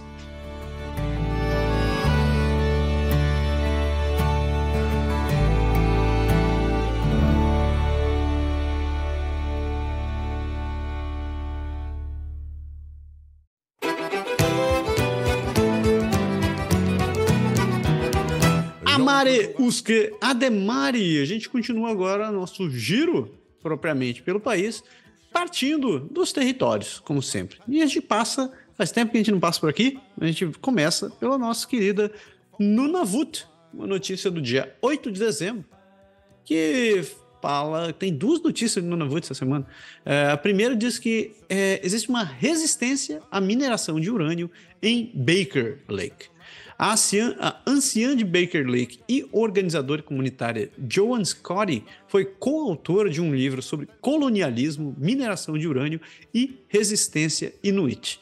Combinando a experiência da vida, de, uh, da vida dela com a pesquisa de Warren Bernauer e Jack Wick, Uh, o livro I Will Live for Both of Us compartilha uma perspectiva como caçadora, anciã, avó e organizadora da comunidade sobre a resistência de décadas à mineração de urânio ao redor do Baker Lake. A parte de Baker Lake de Kivalik é o lar de, é o lar de ricos recursos de urânio que atraíram empresas de exploração, de exploração e mineração para a área desde a década de 1970. É, e a Joan Scotty esteve lá todo esse tempo, lutando contra o desenvolvimento nas linhas de frente. É, ela disse que quando. Ela disse, abre aspas para ela, disse: quando decidi pela primeira vez que ia me opor à mina de urânio, é, proposta perto da minha comunidade, tive muitos apoiadores inuits locais que queriam proteger sua terra e meio ambiente, além de nossas importantes áreas de pesca e caça. Uh, Joan disse que os caçadores na sua, uh, na sua área foram impactados negativamente pela exploração das últimas quatro décadas e cita como, por exemplo, a exploração de diamantes, a perfuração, uh, helicópteros de baixo voo e outras aeronaves que perturbam as migrações do caribu. Né? Caribu é aquele, aquele alce gigantesco lá. Uh, Para ser bem sucedido na exploração e mineração da área, a Score disse que precisava recrutar especialistas que pudessem descrever os, ri os riscos da mineração de urânio de maneira imparcial. E ela disse que o objetivo do livro que ela escreveu é pedir ao governo do território, às organizações inuit e aos conselhos reguladores que comecem a trabalhar para as pessoas que representam e que o plano de uso da terra no Navut não está pronto e que está incompleto e as áreas sensíveis, o meio ambiente e os habitats da vida selvagem precisam ser, de, precisam ser adequada, adequadamente protegidos para gerações futuras. E ela termina dizendo: os minérios não vão para lugar nenhum. Por que toda essa pressa? Muito, interessante. É a ganância que eu digo, né? Isso é que eu digo. De novo, se a gente tivesse o Valsh Lobby, se juntava todo mundo, pegava uma empresa, porque esses caras chegaram lá, alguém foi lá, porque ninguém vai chegar lá no meio da terra lá sem saber o que, que tem. Ah, não, porque a gente, nós somos bonzinhos, a gente quer explorar e ajudar. Não, não. Os caras já sabem de tudo, já fizeram todos os cálculos, já sabem de tudo. Então, quando o cara vai, ele preparou todo o documentinho, levou lá pro governo, fez o lobbyzinho dele, aí o governo falou: beleza, pode ir, vai lá, que vai dar dinheiro, vai dar imposto, vai dar grana, então tudo. Só que sem levar em consideração. Mas isso é uma coisa que eu acho que é legal hoje, porque pelo menos aqui no Canadá, a conscientização em relação às primeiras nações tem evoluído muito, de uma maneira muito rápida até, sabe? Essa, essa questão de ninguém que nem aqui, o próprio Legou aqui, ele tá querendo para que para aumentar o nível de eletricidade aqui e tudo, ele quer fazer outras barragens, mas o interessante é quando você já fala de ah, fazer novas barragens, antigamente os caras nem levariam em consideração as primeiras nações. A primeira coisa que os caras falam, não, mas nós vamos dialogar, vamos sentar com os povos indígenas, porque vai passar pelas terras. Então, assim, eu acho legal essa conscientização de não simplesmente chegar aquela mentalidade colonizadora, chegava, meu, é ali que está o recurso, vamos lá arrebentar e fazer o que a gente quer, e não é mais assim, felizmente. Felizmente, felizmente. E a segunda notícia de Nunavut, é, também no dia 8, diz que a limpeza continua no local de derramamento de óleo perto da mina de Meadowbank. Os esforços de monitoramento continuam no local de um derramamento de óleo que ocorreu há mais de uma semana perto da mina de Meadowbank, de acordo com, os, com o porta-voz do Departamento Federal de Relações da Coroa e Assuntos Indígenas do Norte do Canadá. Não há indicação de que o combustível tenha entrado em qualquer corpo de água doce ou saído da área de derramamento imediato. Pelo menos é o que eles afirmam. Em 28 de novembro, um capotamento de um caminhão-tanque levou ao derramamento em uma estrada para todos, os, uh, todos os lados uh, no complexo de mineração de ouro da propriedade da Agnico Eagle Mines. Meadowbank Bank está localizada a cerca de 110 quilômetros é, através da estrada de Baker Lake, a mesma região da última notícia que a gente falou da, da Joana. Uh, a empresa originalmente estimou um, em 20 mil litros o tamanho de derramamento, mas o governo federal forneceu uma estimativa revisada de cerca de 29 mil litros. Isso é óleo suficiente para encher os tanques de 40 litros de 725 carros de passageiros. A Agnico Eagle afirmou em 29 de novembro que o motorista não ficou ferido e que a empresa iniciou uma, investiga uma investigação sobre o acidente. A associação Inuit Kivalik eh, divulgou sua própria declaração em 1 de dezembro, informando que as trincheiras foram escavadas em um esforço para conter o derramamento. Eles observaram que o derramamento se espalhou aproximadamente por 30 metros além da estrada e que o corpo de água mais próximo está a 600 metros de onde isso aconteceu. E que o combustível restante foi bombeado para outro, outro tanque. Na quinta-feira, no, último dia, no último dia 8, um porta-voz da Agnico disse que a análise do que causou o incidente ainda está em andamento.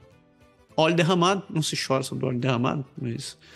É, é inflamável também. Porra, é, cara, quanto foi? 725 carros. É um tanque, um tanque que transporta óleo não é. Esses caminhão tanque não são pequeninos, né, rapaz? Mas enfim, aparentemente não teve grandes danos. É engraçado, né? Na última notícia a gente estava falando sobre extração de urânio, agora a gente está falando sobre extração de óleo. É como se o, o, o norte realmente fosse o novo paraíso da extração mineral. Novo Eldorado. Novo Eldorado. É, o Yukon que o diga. É. Saindo de Yukon, falando em Yukon, saindo de Nunavut, a gente segue em direção ao oeste e chegamos nos territórios do noroeste. E aí, seu Pedro? Então, o território do Noroeste, um pouco do que a gente falou, ah, de novo, tá, continua-se a, a, questão do, sobre a Lei 120, o projeto de Lei C-121, que fala que esse tipo de proibição afetará os caçadores. Líderes do Yukon dizem que a lei federal é de, a Federal de Armas é preocupante. Então, mais ou menos na mesma linha que você já falou, o parlamentar liberal de Yukon, Brandon Hanley, diz que a legislação de controle de armas propostas é perturbadora e ele não apoiará como está, apesar das garantias do primeiro-ministro Justin Trudeau de que o projeto de lei C-21 não se destina a rifles de caça ou espingardas.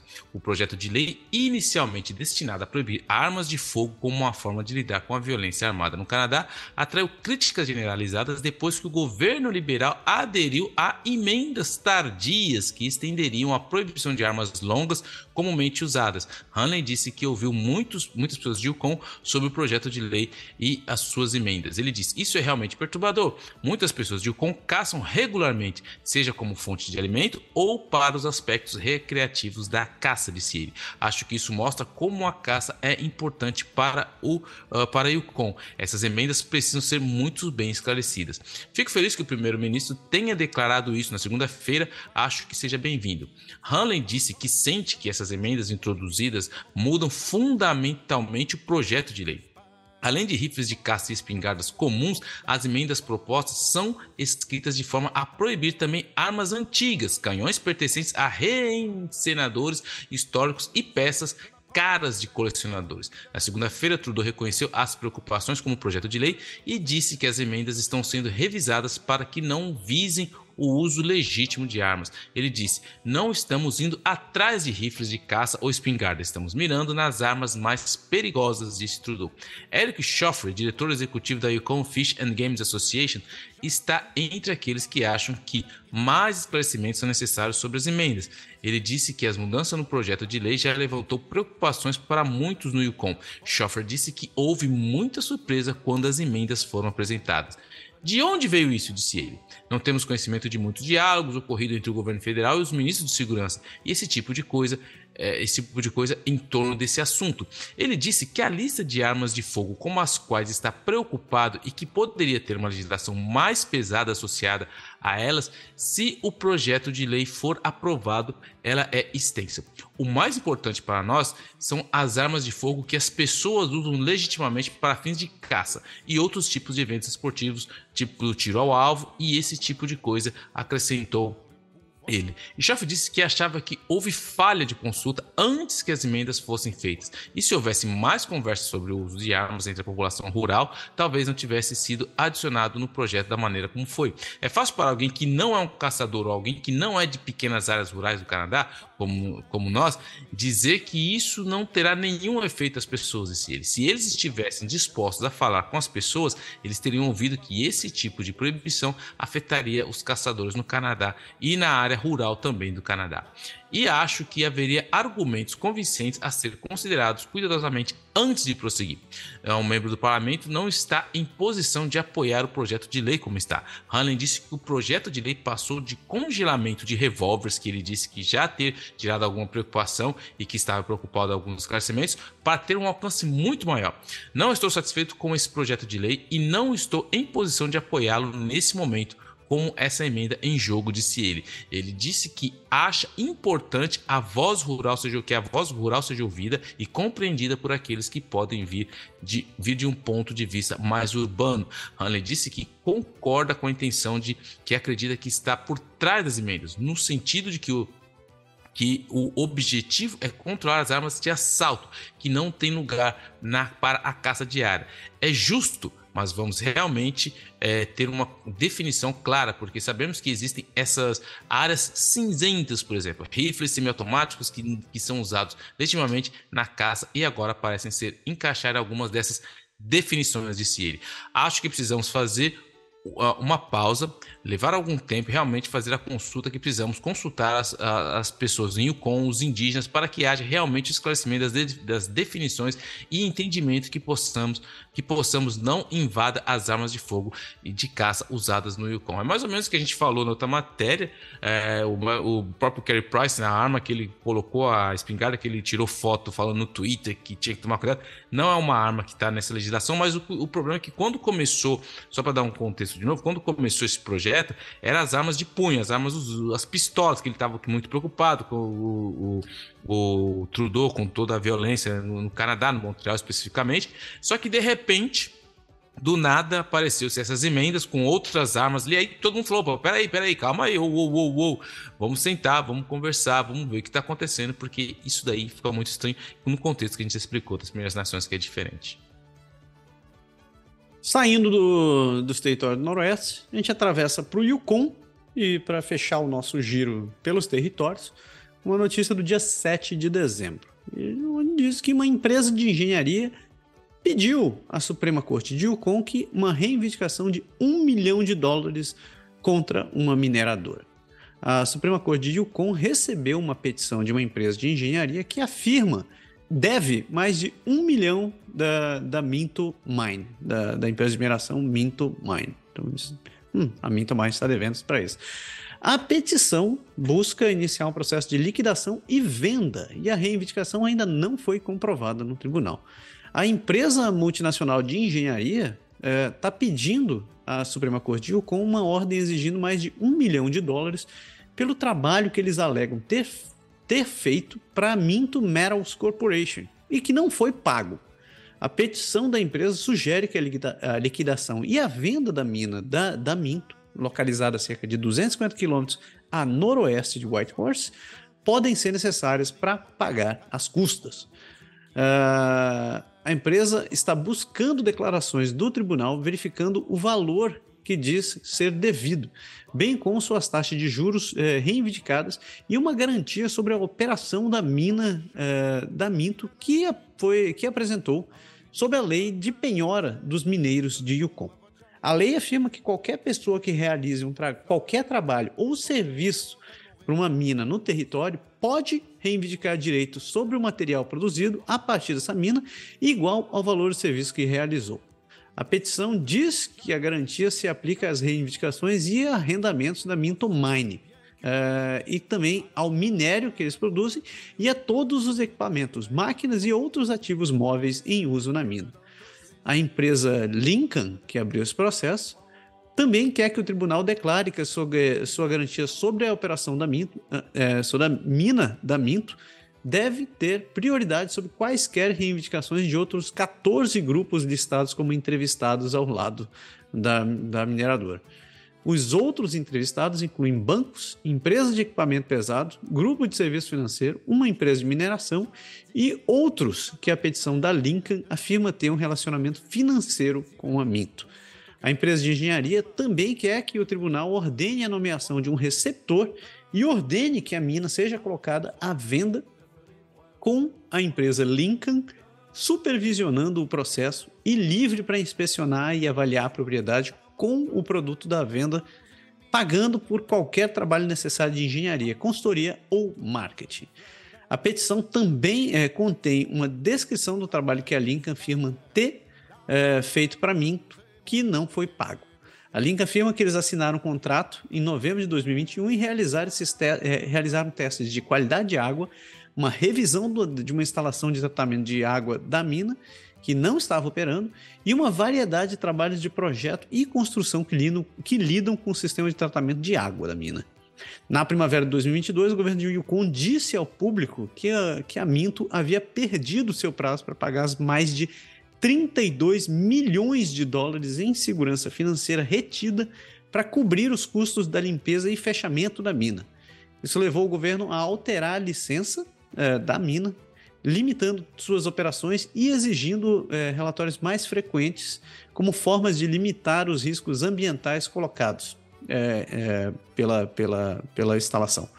Um representante do governo, um, um, representante do Departamento de Energia, Minas e Recursos do governo de Yukon disse que o governo tem trabalhado com a Minto em um plano para pagar, pagar suas dívidas. Eles disseram que o governo atualmente detém aproximadamente 74,1 milhões em, em, em ativos da mina, o que significa que a, mina fornece, é, que a Minto forneceu cerca de 2 milhões adicionais desde uh, esta primavera. O governo também reduziu sua exigência, sua exigência geral de segurança para a mina de aproximadamente 104 milhões para 90,2 milhões. O representante de energia, minas e recursos disse que isso reflete o trabalho feito pela Minto para reduzir as responsabilidades ambientais, ambientais no local e também uma estimativa de segurança revisada, que não inclui mais nenhum trabalho planejado para o futuro. A legislatura de Yukon também ouviu no mês passado que o terminal de minério existente em Skagway, é, que a Minto usa para enviar minério para o Japão, enfrenta um futuro incerto. Pode, é, pode estar programado para demolição e substituição por uma nova instalação de navios de cruzeiro. O trabalho está em andamento uma, e, e é, o trabalho está em andamento mas o ministro do Desenvolvimento Econômico de Yukon, o Ranj Pillai, reconheceu que a empresa pode, ter, pode ser deixada, é, que a empresa pode ser deixada para o transporte de minério de um, é, de um porto no norte de da Colômbia Britânica, da Colômbia Britânica, enquanto isso. Tá difícil, essas palavras não saem hoje. Que horror. É, essa Minto, sabe que eu, uma coisa que eu achei interessante, eu acho interessante né, nesse caso de mineração, eles pediram um trabalho de consultoria, eles pediram equipamento, eles pediram infraestrutura, eles pediram a licença do governo, começaram a trabalhar e vazaram. Simplesmente vazaram. Né? Então, gente ficou devida, gente ficou, o governo ficou sem receber, instalações foram, foram estabelecidas, negócios foram esperados, nada aconteceu. Né? É, mas adoro esse problema de, de empresa rica que todo mundo. O, o negócio alguém calculou que tinha alguma coisa lá, os caras não acharam que queria. Falaram, quem foi o cara que falou pra gente ir lá? Aí, não, mas eu, eu fiz só minha, eu só fiz a consultoria. Não, não, mas eu agora, então vamos pra corte pra tentar resolver isso aí. Mas todo mundo tem dinheiro, eu quero mais, é ver o fim do túnel, o fim do poço. Eu gosto das Quer saber quem tá, quem tá mentindo menos nisso daí. É o fim da picada, né? Eu acho que. Eu, cara, eu tenho certeza, eu tenho certeza que tem, que tem, um, tem departamentos nessas empresas que são aqueles departamentos que já, já são. Eles, eles trabalham só para descobrir o quanto você pode abandonar num projeto para não perder dinheiro. Tem, isso aí tá na, tem a linha contábil para isso. Já, você tem a linha de despesa contabilizada. Isso aí. Só que daí quando passa muito, o chefe não fica contente. Né? É, é aquele departamento que chega assim: olha, ó, sai melhor a gente fugir, abandonar e ser processado do que ter que pagar tudo que a gente vai precisar. É, é certeza. E assim a gente fecha esse giro inicial pelo país e segura as pontas que a gente já começa o nosso voo de volta para a costa leste.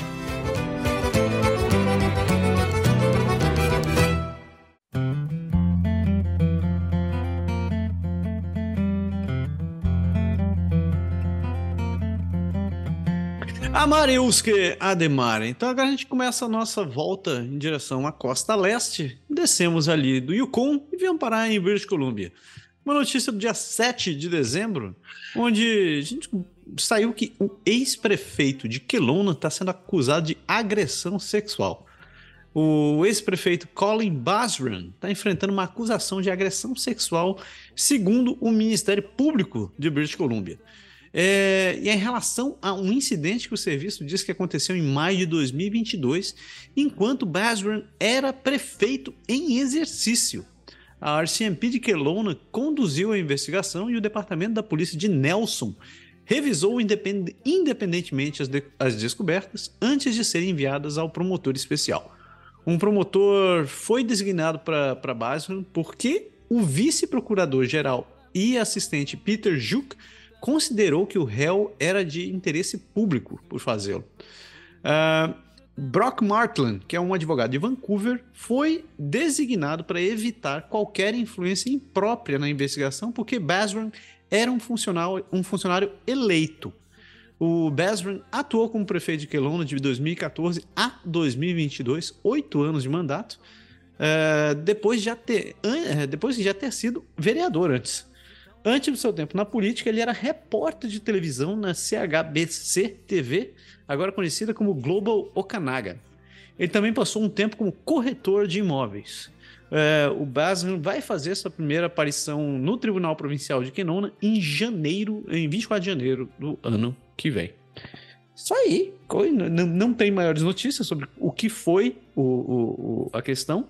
Eu acho que muito provavelmente a gente vai saber, certeza que a gente vai saber a hora que começar o julgamento. E eu estou interessado para saber o que será que o prefeito está sendo acusado de agressão sexual. Sério, cara. Esses caras que têm cargo político, o que, que eles entenderam ainda que vão fui, vão, vão buscar na vida dele? Uh, cara, é simplesmente esse cara parece que não entendeu que o mundo realmente mudou. É, meu irmão, aí a casa caiu, não se faz mais coisas. As palhaçadas. Antigamente, uma hora vai cair na rede, meu irmão. Se você fez, um abraço. Ainda em British Columbia, uh, ah, é com você. Segue em frente. Vancouver, notícia do dia 8. Vancouver vota para definir melhor seu projeto de câmera de intervenção policial. O Conselho da cidade de Vancouver votou a favor de uma moção que pede à cidade que pesquise a possibilidade de equipar os policiais da metrópole com câmeras de intervenção até 2025. Na noite de quarta-feira, o Conselho Municipal de Vancouver debateu uma moção proposta pelo conselheiro Lenny Zhu. Vários cidadãos também se manifestaram para apoiar ou rejeitar a ideia de portar câmeras pela polícia de Vancouver. A vereadora Chris Boyle e o vereador Pete Fry tentaram alterar a proposta, mas não tiveram sucesso. A moção finalmente passou por 5 a 3 de momento, o projeto não tem orçamento e visa, sobretudo, apurar os custos necessários para equipar a polícia com câmeras e responder a algumas questões relativas à proteção e armazenamento dos dados escolhidos. Atualmente existe pouco regulamento sobre armazenamento de dados de câmeras de ação, além dos padrões de policiais além dos padrões de policiamento provincial que estipulam que os dados devem ser preservados por pelo menos um ano se não fizeram parte de uma investigação. E é aí que existe o medo pelas liberdades civis, porque a diretora de políticas da British Columbia Civil Liberties Association, Megan McDermott, disse que nenhum nível de governo estudou adequadamente as consequências do uso da tecnologia em larga escala para filmar o público, o que seria tratado pela polícia. O que realmente está em jogo aqui é a nossa capacidade de ser livre sem ser filmado pelo Estado há um grande risco de informações pessoais serem filmadas e mantidas em um servidor em algum lugar, e adicionar isso a outra camada de tecnologia, como reconhecimento facial, por exemplo. Estamos também preocupados com o efeito que tal medida pode ter pode ter na população e no seu desejo de aderir a uma manifestação e o que estarão dispostos a fazer no espaço público se a polícia estiver presente, acrescenta ela. Na noite da quarta-feira, o vereador eh, Lenizua assegurou que a moção apresentada estava longe de ter atingido a fase de projeto piloto e serviu para continuar as discussões sobre o, proje o projeto por meio de pesquisas adicionais. Então, assim, uma coisa que é interessante nesse sentido é que Primeiro que tem muita gente falando sobre essas questões das câmeras dos policiais, uma para proteger a, a, população, né, que a gente sabe o que realmente acontece, porque geralmente quando a gente pega aquelas imagens de, de, de celular, a gente tem uma parte só da, do que aconteceu, então teria assim, muito mais informação, só que tem muitas questões, é aonde vai armazenar isso, isso é super caro, você que é da área de TI pode eh, falar melhor que eu, é muito caro para manter, ainda mais que estão falando de imagens, e para ter uma boa imagem, tem que ser imagem de uma boa resolução, então isso, vai, isso é caro, isso não é de graça. E tem a questão também de como esses dados vão estar ser, ser, ser, ser utilizados, porque uma vez que esses dados estão gravando as pessoas por aí, Ninguém sabe quem vai utilizar mais esse dado, de que maneira vai utilizar esse dado, mesmo que eles dizem não, a gente só vai usar.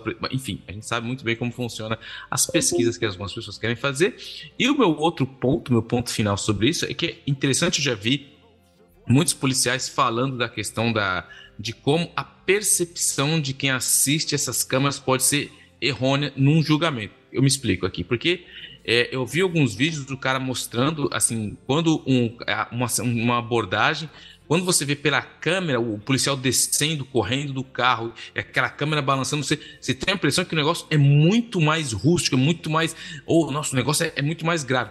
E a mesma ação é gravada de uma câmera de longe, estática, do cara. Então você vê que.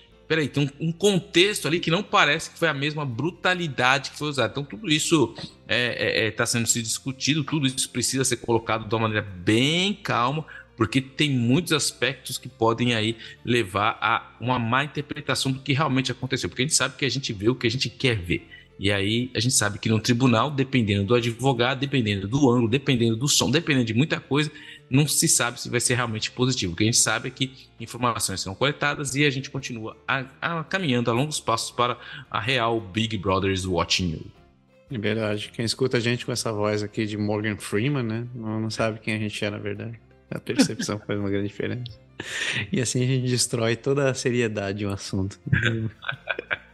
Mas é, não, eu, tenho, eu não sabia dessa questão aí que você falou do, sobre a questão da, da percepção da, da, do julgamento. E essas câmeras, elas é interessante que elas podem e são usadas, né, como, como prova em, em julgamentos. E, é... Não, é. Bom ponto. E a respeito do, do espaço para armazenar essas coisas, meu querido, não queira saber quanto, quanto de espaço essas coisas ocupam. É um absurdo. Quando você, quando você começa a receber a conta do, do hospeda, da hospedagem dessas coisas, é que você começa a ter um ataque no coração e fica perguntando quem foi o imbecil que teve a ideia de, de usar esse negócio e não fez o orçamento certo. Mas é, é, é, uma, é uma ferramenta útil.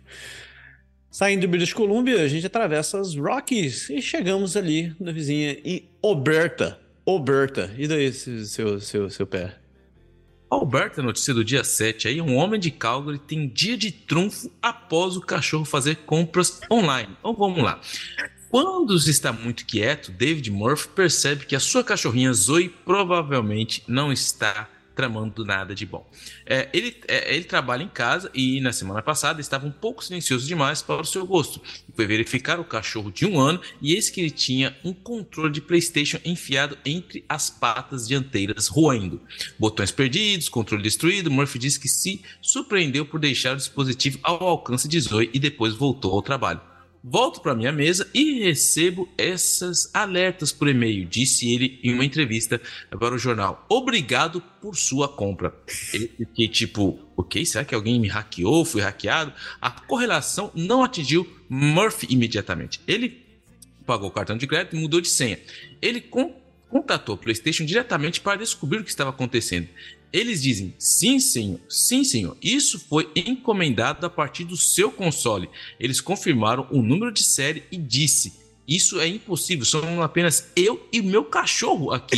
E ele desceu as escadas e ligou o console do jogo. Com certeza as compras apareceram em sua conta, ironicamente, em um jogo chamado Watch Dogs. Olha aí. Até agora eu tinha visto duas cobranças de 8 dólares cada para complementos de roupas dentro do jogo, mas estava determinada a chegar ao fundo do enigma. Foi quando tudo clicou. Acho que quando ela estava arrumando os botões, ela simplesmente começou a comprar e comprar sem parar. Eu tinha tudo automático, certo? Se você apenas clicar no botão X várias vezes, vai direto para a loja e está apenas pedindo as coisas. E aí o cara foi bravo campeão, né, mano? Deixou tudo pronto para cachorro. Dadas as circunstâncias bizarras, Morph disse que o PlayStation concordou em reembolsar as compras. Ele diz agora que está mais cuidadoso com o armazenamento dos controles. É, é, ele também adicionou uma senha complicada. À sua... Peraí, o cara colocou uma senha para o cachorro usar na sua conta, apenas no caso de Zoe fazer outra onda de gastos. Murphy disse que não é a primeira vez que Zoe faz algo assim.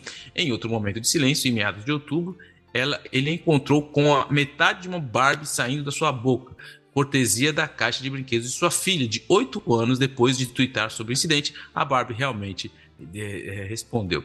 Eu tuitei uma foto. Eu sou como Rest in Peace, Barbie. Barbie. Então Barbie escreveu de volta. É como os rumores da minha vida, a morte foram muito exageradas. A própria Barbie respondeu o tweet dele, o tweet da Barbie. Foi muito interessante. E na verdade eles enviaram à minha filha um monte de substitutos. Então foi muito gentil da parte deles. A lição? Certifique-se de que as coisas sejam armazenadas corretamente, diz Murphy. Ou em consequência, a consequência pode ser cara. Ela não ela é mais boa do que ruim a cachorra e nós vamos treiná-la para sair disso e para continuar a vida é, de uma maneira mais plausível. Então, assim, o cara chegou lá, deixou tudo automático no, no, no, controlezinho dele. O cachorro foi lá, foi mordendo, foi adicionando compras nos joguinhos dele. Ele nem percebeu, ainda foi lá. Uma sorte que Primeiro, né, que a Barbie reembolsou as bonecas do cara. Dois, o cara muito sorte. Depois o PlayStation reembolsou os 16 dólares do cara. Mas parece que o cara não aprendeu a lição. Mas disse que ele aprendeu aí. Então, bravo, campeão, por deixar seu cachorro comer o seu controle quando tá tudo ligado aí. É que nem aqueles pais que falam assim, né? O cara tem tudo linkado no, no celular, do cartão, tudo, cartão de crédito, cartão de débito. Daí o filho tá, não quer falar, tá, joga aí. O moleque vai lá, vou pegar um joguinho, vou baixa um joguinho pra ficar na paz. O moleque baixa o joguinho, você tem que pagar. Aí quando você vai ver a conta, o moleque compra. Enfim. Bravo, Caraca, cachorro fazer compra. Tava, tem, tem, um amigo meu que a gente vive se mandando, se mandando vídeo no, no Instagram. E de vez em quando aparecem uns vídeos estranhos no meu, no meu Instagram de cachorro fazendo as coisas que cachorro não deveria fazer, né? Por exemplo, é, lavando louça, abrindo geladeira, é, ligando carro. Aí um dia desse ele falou, velho, tá, tem algo muito errado nesse mundo. Os cachorros estão ficando mais espertos que a gente.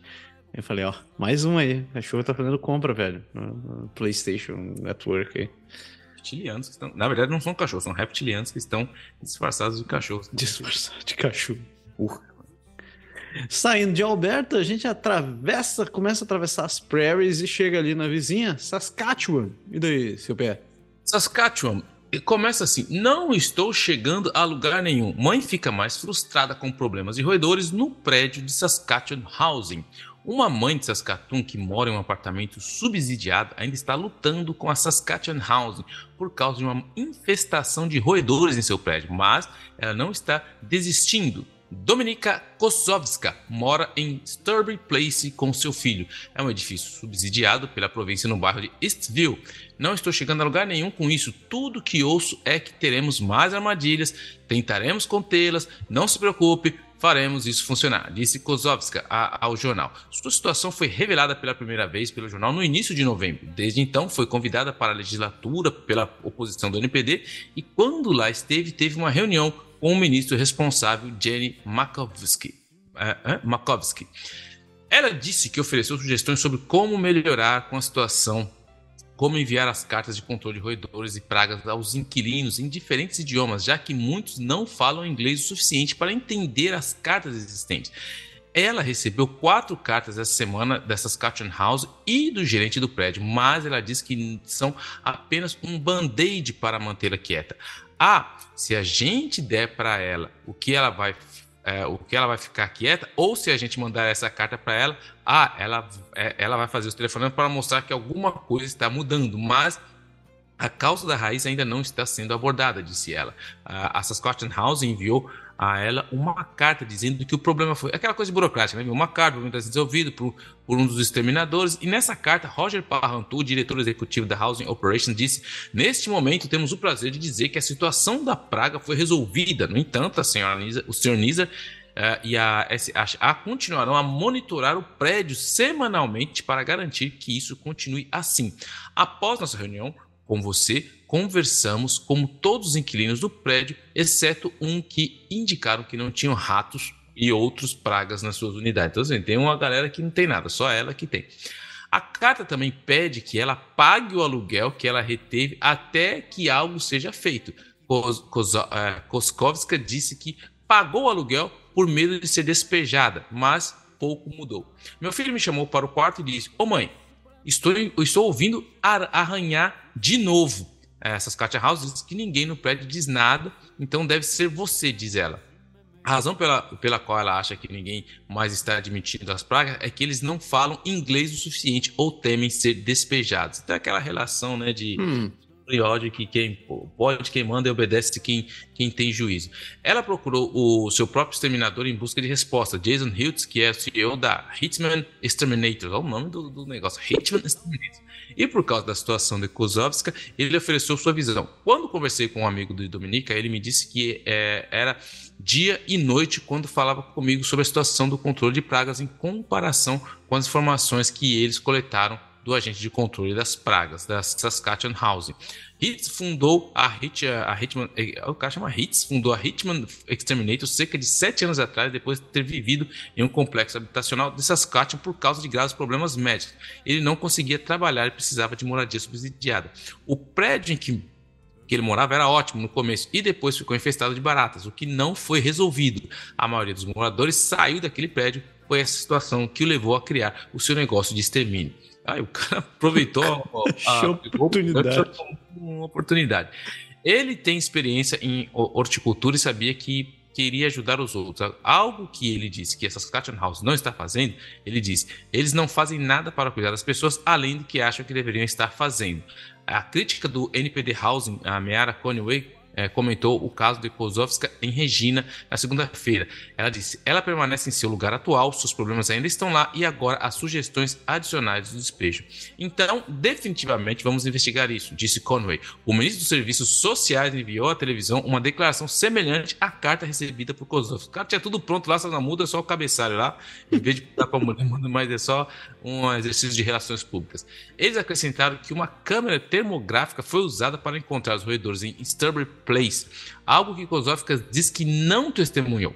Durante o seu encontro com Mokovsky no mês passado, Kozovsky disse que o ministro garantiu que ela não seria jogada na rua com seu filho. E eu estava vendo essa, essa, matéria interessante, eu fui ver, eu lembro que alguém tinha falado, e eu fui ver uma coisa interessante sobre Alberta, porque Alberta é conhecida a única província que não tem roedores. Os moradores de Alberta têm que têm gostado de viver, eles têm vivido sem ameaça de ratos desde mil 950 quando um programa de controle de ratos foi estabelecido. Eles usam agora o status que eles são livres de rato em Alberta. Cara, eu não sabia disso, interessante. Então, em Alberta não tem rato, cara. Não, não tem, cara. Eu, eu, eu lembro de quando eu descobri essa história, eles, eles de fato criaram um programa de extermínio de rato no lugar. E parece que funcionou. Até hoje eles estão lá controlando os roedores. Mas é. É, enfim, era só ter colocado mais cobra. ah, e aí chegamos agora no nosso final desse, desse passeio nas prairies ali, na grande e nessa altura do campeonato bem fria, Manitoba. E, e aí, seu pé? Cara, Manitoba, meu Deus do céu, é toda vez que eu assisto lá, ah, o jornal no final coloca a previsão do tempo, rapaz, só de ver menos 40, menos 50 lugar tá fazendo lá.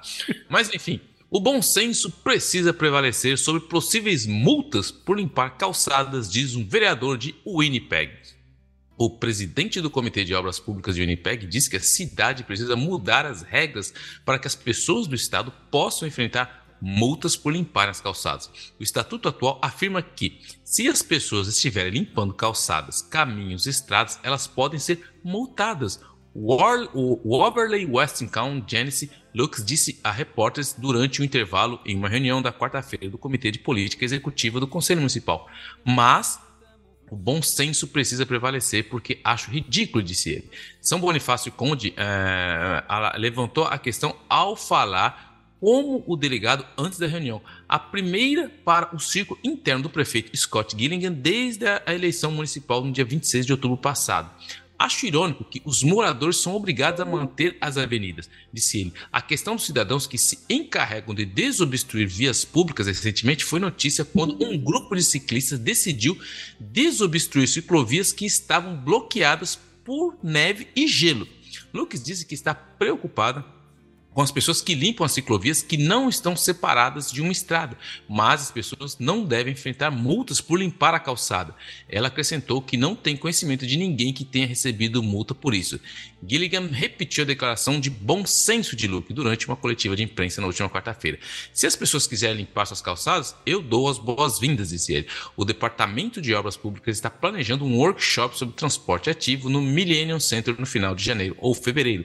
Representantes do departamento estarão à disposição para discutir ideias sobre limpeza de neve com as comunidades, disse ele. E tudo isso no aumento de, na, no intuito de aumentar os subsídios da ala, por, por mais que pessoa tenha mais movimento. Porque o Comitê Executivo de Política também aprovou uma moção na quarta-feira que daria aos conselheiros o primeiro aumento em anos de seus subsídios uh, ali na ala parlamentar. Os subsídios atuais da ala que são usados para pagar funcionários suprimentos imóveis e os escritórios são fixados em cerca de 85 mil dólares. Uh, 85 mil dólares. Antigo condado de Kildonan Dev Shaman, fa uh, falando como delegado na reunião, disse que a taxa de rotatividade de funcionários do escritório é superior a 50%. Então, ou seja, ninguém fica lá. Nossa equipe nos ajuda a lidar diretamente com cidadãos em questão na área parlamentar e são os primeiros pontos de contato entre o escritório e as pessoas. Então, ou seja, a galera vai tentar fazer uma moção lá para tentar rever a questão orçamentária e tentar, porque o mais extremo, se você limpar o negócio a culpa é sua. Se se pegar limpando, você toma multa, porque isso já tem alguém para limpar, mas quem tem para limpar não fica lá, porque assim, a rotação é muito grande. Imagina a parafernália e a baderna que deve ser em Winnipeg, na neve. E como quase não neva aqui no Canadá, você já vai ter ideia do, do impacto aí. Cara, que bagunça, cara. Quer dizer que você não pode manter as coisas limpas, então. Se você manter, manter a cidade limpa, não pode mais. Dizem que ninguém foi multado ainda. Dizem, né? É minha Cara, ok. Ok. Esse aqui merecia Bravo Champion, a prefeitura inteira, talvez. Mas enfim. Assim a gente termina o nosso giro pelas prairies. E agora vocês ficam com o pé falando sobre o Correio Canadense, ou Canada Post Corporation, no Geme Suvian.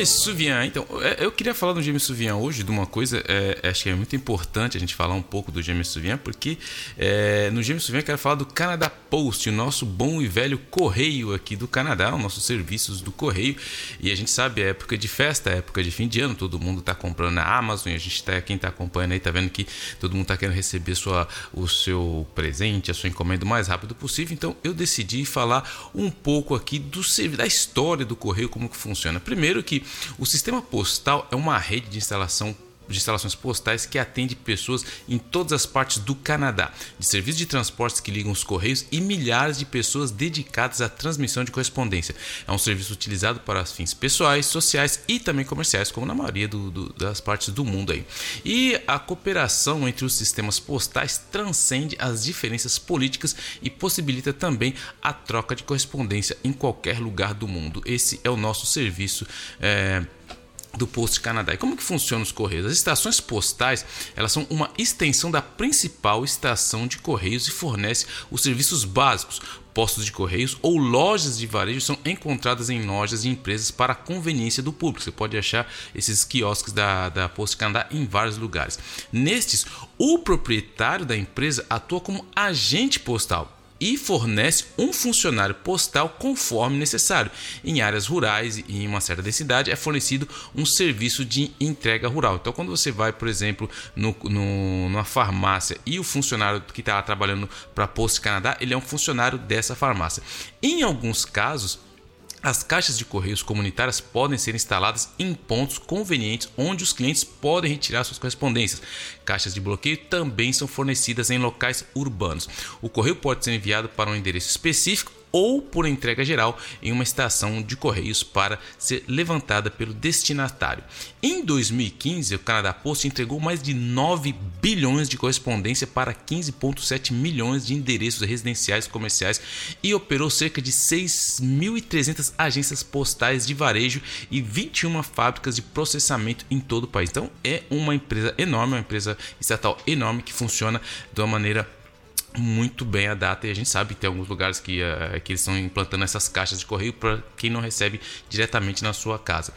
Com operações postais representando cerca de 80% das receitas consolidadas, a Canada Post também possui participação majoritária na Pure Later Courier, uma empresa canadense de entrega noturna, SCI Group, que fornece serviços de gerenciamento de cadeia de suprimentos e joint venture InnovaPost, que lida com com a computação de informações do grupo, dos sistemas de grupo. Então, ou seja, Canada Post ele também tem participações e representações na uh, por leito.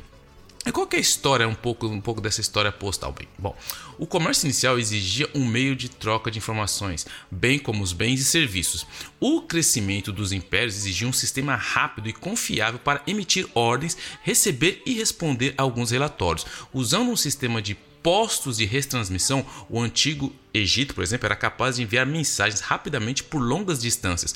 Já os romanos, com cavalos velozes e boas estradas, conseguiram garantir a entrega no dia seguinte de até 280 km pelo correio. A próxima e a grande melhoria veio com o desenvolvimento dos veículos a vapor no século XIX. A boa e velha ferrovia transportava um correio mais de, a mais de 800 km em um dia. Já no século XX, as aeronaves transportaram correspondências por milhares de quilômetros por dia. Com a transmissão eletrônica e o antigo fax, para aqueles que são mais velhos da nossa geração vão se lembrar do bom e velho fax, faziam isso por satélite e a correspondência foi enviada para o mundo todo em apenas é, alguns minutos quando chegou aí às grandes potências da nossa boa e velha internet. O sistema hum, postal moderno começou na Inglaterra com a introdução do selo postal adesivo por Holland Hill em 1837. Hill também elaborou as tabelas de taxas de postagens uniformes com base no peso em vez do tamanho e tornou possível e prático o pagamento antecipado da postagem. O o governo britânico adotou, adotou o sistema de rio em maio de 1840 e seu uso rapidamente se tornou mundial. Os correios foram um dos primeiros departamentos do governo federal formados após a Confederação e assumiram o serviço postal no dia 1 de abril de 1868. Enquanto a Canada Pacific Highway se estendia pelas pradarias, pelas pradarias ali onde a gente sempre fala delas, na década de 1880, uma agência ferroviária dos Correios, endereçada como Fim dos Trilhos, mudou-se com ele, trazendo a facilidade bancária, de ordem de pagamento e de correspondência para os colonos, tudo isso na época de muita coisa que a gente já falou aqui da história do Canadá. Mas em 28 de junho de 1886, outros vagões ferroviários deixaram Montreal e chegaram ao Port Moody, na British Columbia, no dia 4 de julho. Começou um serviço de correio nacional que foi uma inveja no mundo para aquela década dos anos 80, 1880, na década de 80, foi, foi como que eles podiam ir de um lado a outro de uma maneira tão rápida. O serviço, o serviço gratuito de entrega das cartas foi introduzido em Montreal no dia 1 de outubro de 1874. A entrada gratuita de correspondências rural começou entre Hamilton e Ancaster, Ontário, no dia 10 de outubro de 1908. O capitão Brian Peck voou o primeiro correio aéreo canadense de Montreal para Toronto no dia 24 de junho de 1918.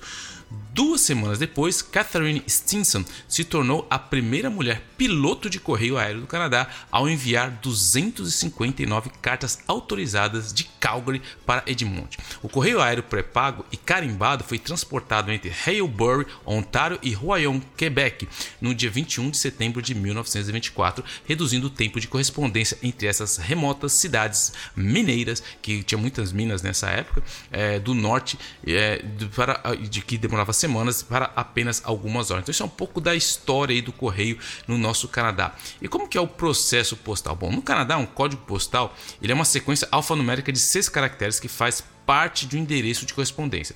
Os códigos postais do Canadá são alfanuméricos, enquanto na maioria dos outros países do mundo o código postal usa apenas números. Por exemplo, como no Brasil, a maioria do CEP usa simplesmente números. Aqui são alfanuméricos.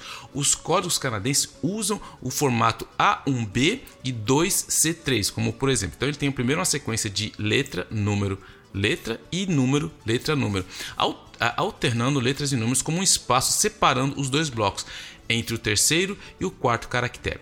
E como são feitas as, as, existem duas coisas importantes aqui, porque a primeira parte, que é letra, número, letra, são as áreas de classificação que eles chamam no correio. Então, a área de classificação direta é a entidade designada pelos três primeiros caracteres de um código postal canadense. A primeira letra da, da, área determina o distrito postal que abrange uma grande região ou uma grande aglomeração. Fora o Quebec e Ontário, um distrito postal corresponde a uma província ou um território inteiro, mas como Quebec e Ontário tem três e cinco distritos postais, respectivamente, devido à sua população, que são maiores do que o resto do país. Então todo mundo tem uma letra só, mas o Quebec e Ontário tem duas por causa do tamanho e da densidade da província. Por causa dessa pequena população, por causa da sua pequena população, Nunavut e os territórios do Noroeste compartilham o mesmo distrito postal. Então essa área de classificação que é a primeira sequência alfanumérica. Esse número indica indica se uma área urbana ou rural. Um zero indica uma grande área rural, enquanto todos os outros números indicam áreas urbanas. A segunda letra desse código representa a região rural, uma cidade de média importância ou parte de uma grande aglomeração. A segunda sequência alfanumérica, que agora é número, letra e número, a gente chama de unidade de distribuição local. Como unidade de distribuição de entrega local é o nome dado aos últimos três caracteres do código postal. Uma lista dessas unidades pode ser o único endereço ou um conjunto de endereços correspondente a uma cidade inteira. Grande parte de uma cidade de médio porte parte de um quarteirão ou um grande prédio, uma grande instituição, como uma universidade, um hospital, por exemplo. E essas unidades de distribuições locais que terminam em zero são sempre instalações postais variando de correios aos centros de triagem. Em áreas rurais, onde a entrega da correspondência é, porta a porta não é uma opção, é, uma unidade de distribuição pode descrever um conjunto de caixas postais, aquelas caixas de ferro que às vezes você tem perto de algum bairro, que, ou, ou, ou por, por, também numa rota rural funciona também assim. E eles podem ser específicos como 9Z e 9, correspondente ao número de negócios. E também nas áreas rurais, os dois primeiros caracteres os dois primeiros caracteres dessas unidades são geralmente atribuídos em ordem alfanumérica correspondente local. Então, só para dar um exemplo, por exemplo, aqui, se a gente olhar o mapa do Canadá, se a gente olhar do lado, todo mundo tem, começa com Y lá em cima, depois tem a Colômbia Britânica, se você mora lá, vai ser o V, se começa ali nas, nas prairies, você vai ter T, S R, e o Quebec é o J e o G, então se você mora em Quebec, seu código postal começa com J e com G, se você mora em Ontário, vai começar com K ou com P, porque são as, duas, as únicas duas que tem, é, são as únicas províncias que tem muitas pessoas, como a gente falou, então fica, é, eles têm mais. É, letras, ele tem duas letras, enquanto todas as outras têm apenas uma letra. E os territórios do norte só tem o X, que é lá o pessoal que fica bem lá na parte fria. A partir de 1972, os Correios instalaram equipamentos para mecanizar o processo de classificação. O sistema é baseado em código, nos códigos postais dos caracteres que a gente já comentou por aqui. E este CEP ele é formado de maneira alfanumérica e, e, e são separados com as duas primeiras partes e a segunda parte, como eu já expliquei. A correspondência trazida para uma planta de de processamento de correspondência, que é onde eles fazem toda a triagem, é descarregada, colocada em uma esteira e levada para uma máquina de sacudir sacolas, assim que eles chamam. E tudo lá é sacudido e levado a um transportador até as estações de descarte, onde os artigos de tamanho grande, baixo e não aceitável são removidos para serem classificados manualmente. Então, é todo um processo, para quem já viu como funciona a Posto Canadá, é uma máquina enorme ali do governo. A correspondência, então, vai para um eliminador de facetas, que eles chamam de CFC, onde é selecionado novamente se não atender os padrões de tamanho e espessuras da máquina que faz toda a triagem. E para finalizar, a máquina vai é, então vira o restante e o carimbo é localizado para uma célula fotoelétrica que aciona o seu cancelamento. As cartas são então empilhadas em bandejas codificadas e enviadas para um sistema de armazenamento temporário, do qual um computador as despacha para a próxima etapa de acordo com o programa de agendamento. Então assim, esse é um pouco da história do Posto Canadá. O Posto Canadá é uma máquina enorme, é, é, é, é muito grande para quem já teve a oportunidade de ver como funciona. E uma vez falei com um brasileiro aqui, um colega nosso, que ele uma vez fez um teste para entrar na Posto Canadá como carteiro e diz que um dos testes lá eles colocam, eles ensinam como fazer toda a triagem, que tem todo um sistema assim quando você chega no bairro pelo código, pela que e, e como a, a, gente explicou um pouco no começo, tem duas maneiras, tem a área de classificação e a área de distribuição. Então quando chega em Quebec eles conseguem fazer tudo isso, eles têm um tempo recorde para colocar tudo isso. Ele falou que é super assim rápido, ele não passou nesse teste, ele me falou, mas é muito interessante. Então, para você que recebe e manda cartas ainda, porque a gente faz muito isso, que recebe não só cartas, mas as suas encomendas fica aí um pouco da história dessa potente máquina do governo que é a Post Canadá, que às vezes dá alguns problemas, mas Canadá Post, Post Canadá, fica aí um pouco da história no Gêmeos Suvian. Valeu, um grande abraço!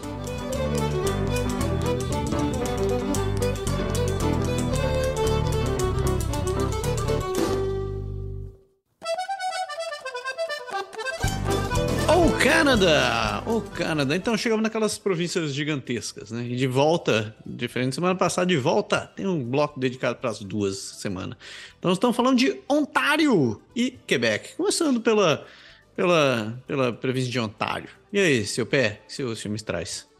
Então, mulher de Toronto está passada depois que a polícia supostamente disse que a ela para ligar para o prefeito durante tentativa de invasão de casa. Uma mulher de Toronto disse que está é, é, pasma devido é, depois de um oficial do serviço de polícia de Toronto supostamente disse a ela para ligar para o prefeito enquanto o intruso tentava invadir sua casa na noite de segunda-feira. Sarah Bargian detalhou o incidente em um vídeo enviado ao TikTok no dia 6 de dezembro. No vídeo, ela disse que um estranho tentou invadir sua casa na noite anterior. Ontem à noite tivemos um incidente em que alguém tentou invadir a nossa casa. Ela disse que alguém poderia ser visto através de um sistema de segurança residencial esperando do lado de fora de sua casa por uma hora e meia para que alguém abrisse os portões. O intruso em questão usou uma tática óbvia. Ele, ele disse ao meu pai que conhecia alguém que morava aqui enquanto dava sinais para sua equipe viesse atacar explicou ela. Meu pai imediatamente se sentiu inquieto e disse ao intruso que chamaria a polícia. Ela disse que depois de inicialmente chamar a polícia, os policiais a informaram de que estavam a caminho, mas após 40 minutos de espera, ela disse que a polícia não havia chegado. Resolvi ligar para eles de novo, disse ela. Durante a segunda ligação, Bargian disse que um oficial supostamente citou a falta de pessoal como motivo do atraso. É, é falta de mão de obra em todo lugar. Esse policial me disse para ligar para o prefeito, porque eles estavam com poucos funcionários. Filha, é o seguinte, ó, o negócio aqui tá, tamo, todo mundo tá ocupado. Toque o telefone do prefeito, vai lá e fala com ele. E aí ela, ela falou, é, é, é que foi culpa, ela falou, ela fala aqui, abre aspas para ela, que foi culpa do prefeito que eles não puderam nos acomodar. Ela também disse que foi informada durante um terceiro telefonema feito horas após o incidente inicial que como ninguém em sua casa havia se ferido, o relatório não havia sido listado como prioritário. Vamos colocar bastante aspas. Tá todo mundo bem? Tá todo mundo vivo? Então, sai, filha, você tá esquentando a cabeça por nada. Tenho que sair da minha casa, onde está um intruso, e tenho que deixar ele me esfaquear para a polícia vir. Ela perguntou, tipo assim, que mundo estamos vivendo? 24 horas após o incidente, Bargain disse que a polícia ainda não havia comparecido em sua casa. Em resposta, ela disse que visitou pessoalmente uma delegacia da polícia na terça-feira, onde disse que foi novamente informada que a falta do pessoal foi motivo pela qual a polícia não compareceu em, sua casa. Então, a gente vai ter prioridades. Meu. Tá morrendo? Não. Tá dentro da sua casa? Não. Então, você consegue esperar. Ela falou: estou pasmo, porque já se passaram 24 horas após o acidente e os policiais sequer tentaram vir. Não, disse ela. Ela disse que só em meados da, da, da terça-feira que a polícia ligou para ela para obter uma descrição do suspeito. Na quarta-feira, o Toronto Traffic Service respondeu ao vídeo de Bargain com um TikTok próprio. Aí começou a guerra do TikTok. No vídeo, o Sean Shapiro, que é um, um, um policial, um oficial do Serviço de Polícia de Toronto viu o vídeo de Barra e está muito preocupado pedindo que ela entre em contato e forneça mais detalhes à força policial. Já que tem você aqui, quero apenas informar que encorajamos qualquer pessoa que esteja insatisfeita com a conduta do Serviço de Polícia de Toronto a procurar um supervisor para discutir essa preocupação, disse Shapiro no vídeo. Quando procurada para comentar, Stephanie Sayer, porta-voz do Serviço de Polícia de Toronto, disse que a Polícia de Toronto viu o vídeo e reiterou a sua preocupação, ou seja, não fez absolutamente nada. Estamos muito preocupados e entramos em contato para discutir isso com ela, disse a porta-voz. Não temos mais nada a acrescentar nesse momento. Quando procurada comentar, a Blue Knox, porta-voz do gabinete do prefeito, disse a, a, a, TV News em Toronto. E quanto às pessoas que ligarem para a polícia, seja o 91 ou o número não emergencial, a única coisa que devemos receber é ajuda. Ao mesmo tempo, Knox reconheceu que às vezes a polícia pode falhar e sabemos que eles levam isso muito a sério. O prefeito Tory repetidamente apontou aumentos razoáveis no orçamento do Serviço de Polícia de Toronto para ajudar a manter os residentes seguros, disse Knox. Ao longo dos anos, quando muitos, incluindo alguns vereadores, pediram que o orçamento da polícia fosse cortado ou cancelado, o prefeito Thor trabalhou para garantir que a polícia fosse financiada e continuará a fazê-lo para que possam fornecer o tipo de resposta profissional oportuna que eles fazem na grande maioria do tempo. Enquanto isso, Bargain diz que ela e a sua família não conseguem dormir desde o incidente. É desesperador pensar que alguém está fora da sua casa, apenas olhando você não sabe o que vem a seguir, disse ela. Em julho, uma mulher de Winnipeg que ligou para o 911 em meio a uma invasão domiciliar foi instruída a confrontar seu agressor. Uma diretiva que ela disse ser inapropriada e perigosa. Então, assim, aqui vai um bravo campeão realmente para o serviço de polícia de Ontário, porque, meu, a galera tá, tá, tá tipo louca. Então, assim, todo mundo com os nervos à flor da pele, em momentos difíceis. Um fala para ligar pro prefeito, outro fala, mano, dá uma olhada no carro. o cara é maior que você? Você tem que. Tá, tá armado? Ah, tá, vai pra cima, meu. Tá, ó, vamos, vamos te apoiar daqui. Vamos falar. Soco no queixo, dedo no olho. Esse é o serviço. Não, a gente tá aparecendo realmente essa semana no Canadá. Republiquete bananetas, meu. Fala tá sério. ficando difícil, velho. Pela madrugada.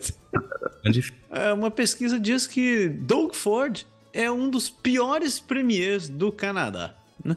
Uma nova pesquisa sugere que o Doug, Doug Ford continua a uma dura baixa aprovação em Ontário, tornando-se um, dos um dos primeiros, do, um dos piores premiers do país. O relatório que foi divulgado na manhã da quarta-feira sugere que a taxa de aprovação do Ford é de cerca de 34%. Isso representa uma queda de 7 pontos em relação a setembro e 11 pontos em relação à sua eleição em junho. A pesquisa online vem na esteira de alguns meses controversos de negociações com os trabalhadores da educação, é, que sugere que poderiam ter impactado bastante na classificação do Ford. Um em cada três aprova o Premier é, nos últimos meses, é, de acordo com essa pesquisa.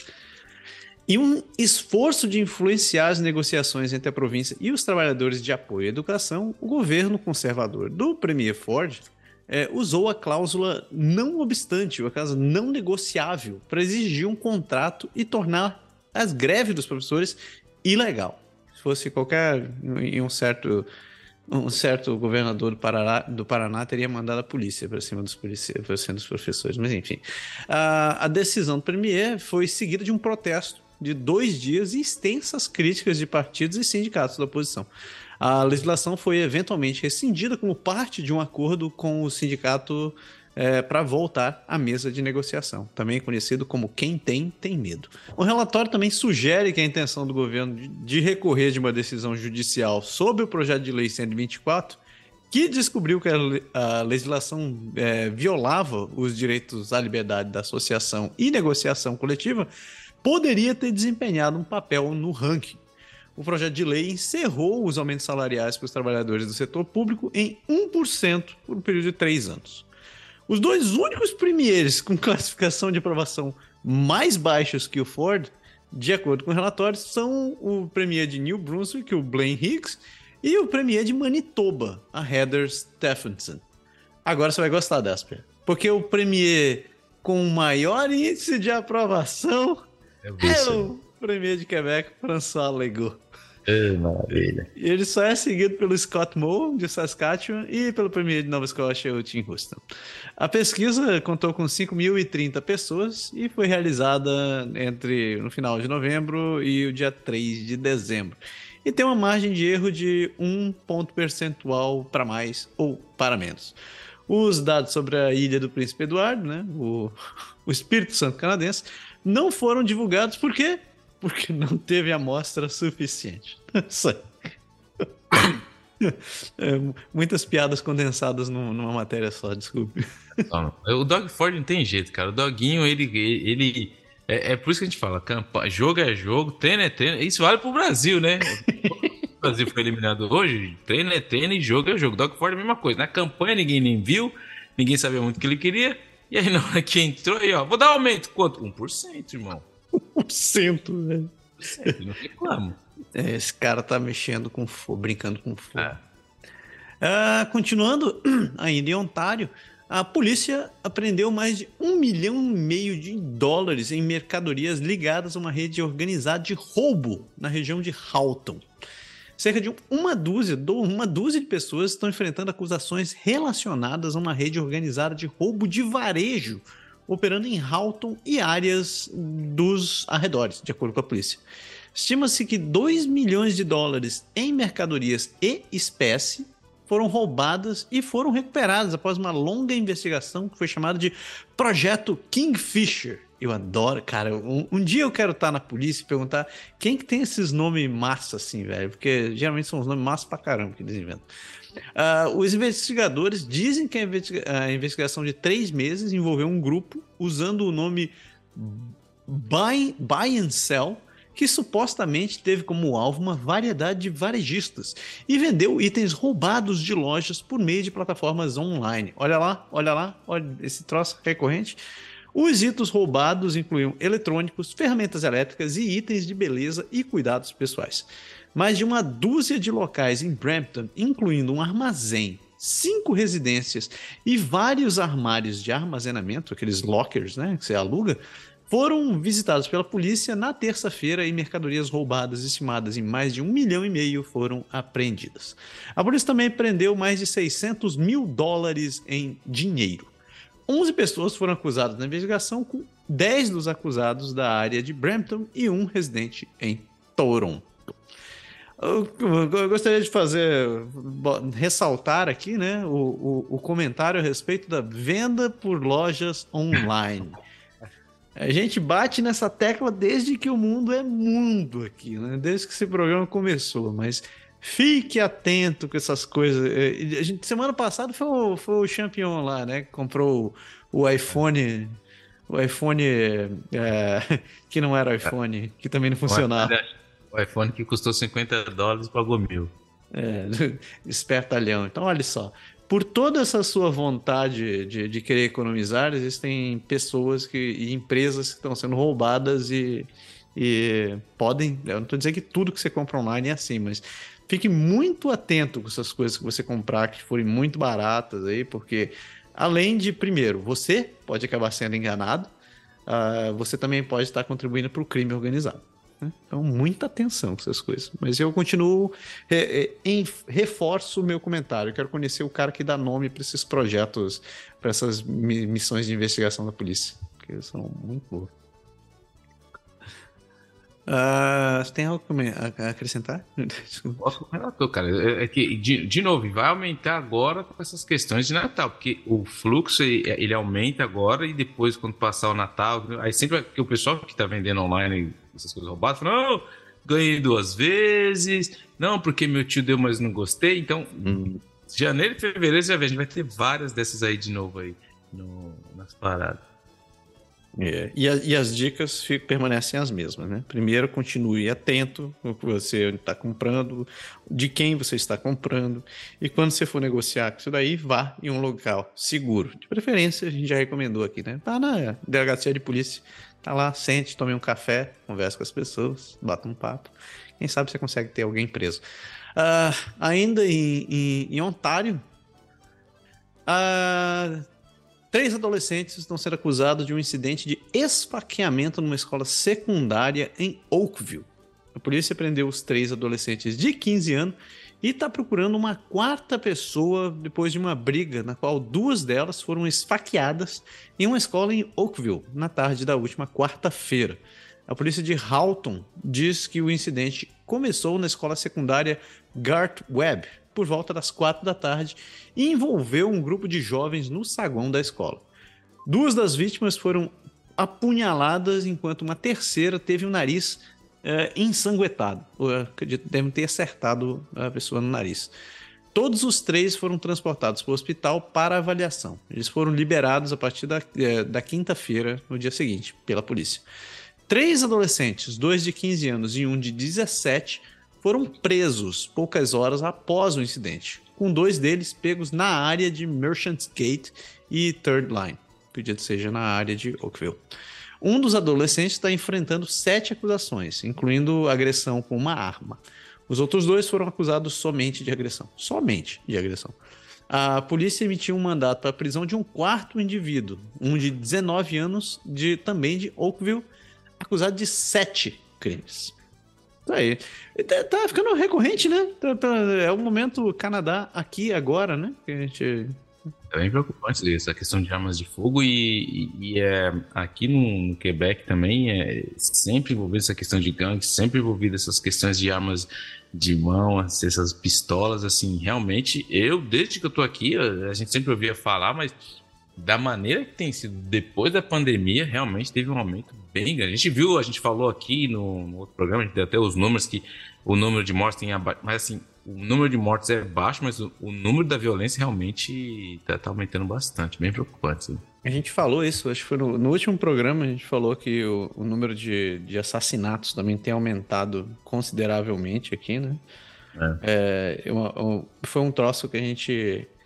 que me chamou muito a atenção quando a gente chegou em Orwa, a quantidade de, de crimes que acontecem na área do centro. Principalmente assim na, na área da, dali do perto do parlamento, que a gente chama perto do Rideau, ou do Byward Market, a parte da noite em geral, sempre, sempre acabam aparecendo notícias de, de gangues, esfaqueamentos, tiroteios. E, é, tem, um, tem um negócio, não sei se você acompanha isso, eu parei de acompanhar porque estava me fazendo mal, mas tem o tal do mapa do crime aqui do, do Canadá. Né? Não olha isso não.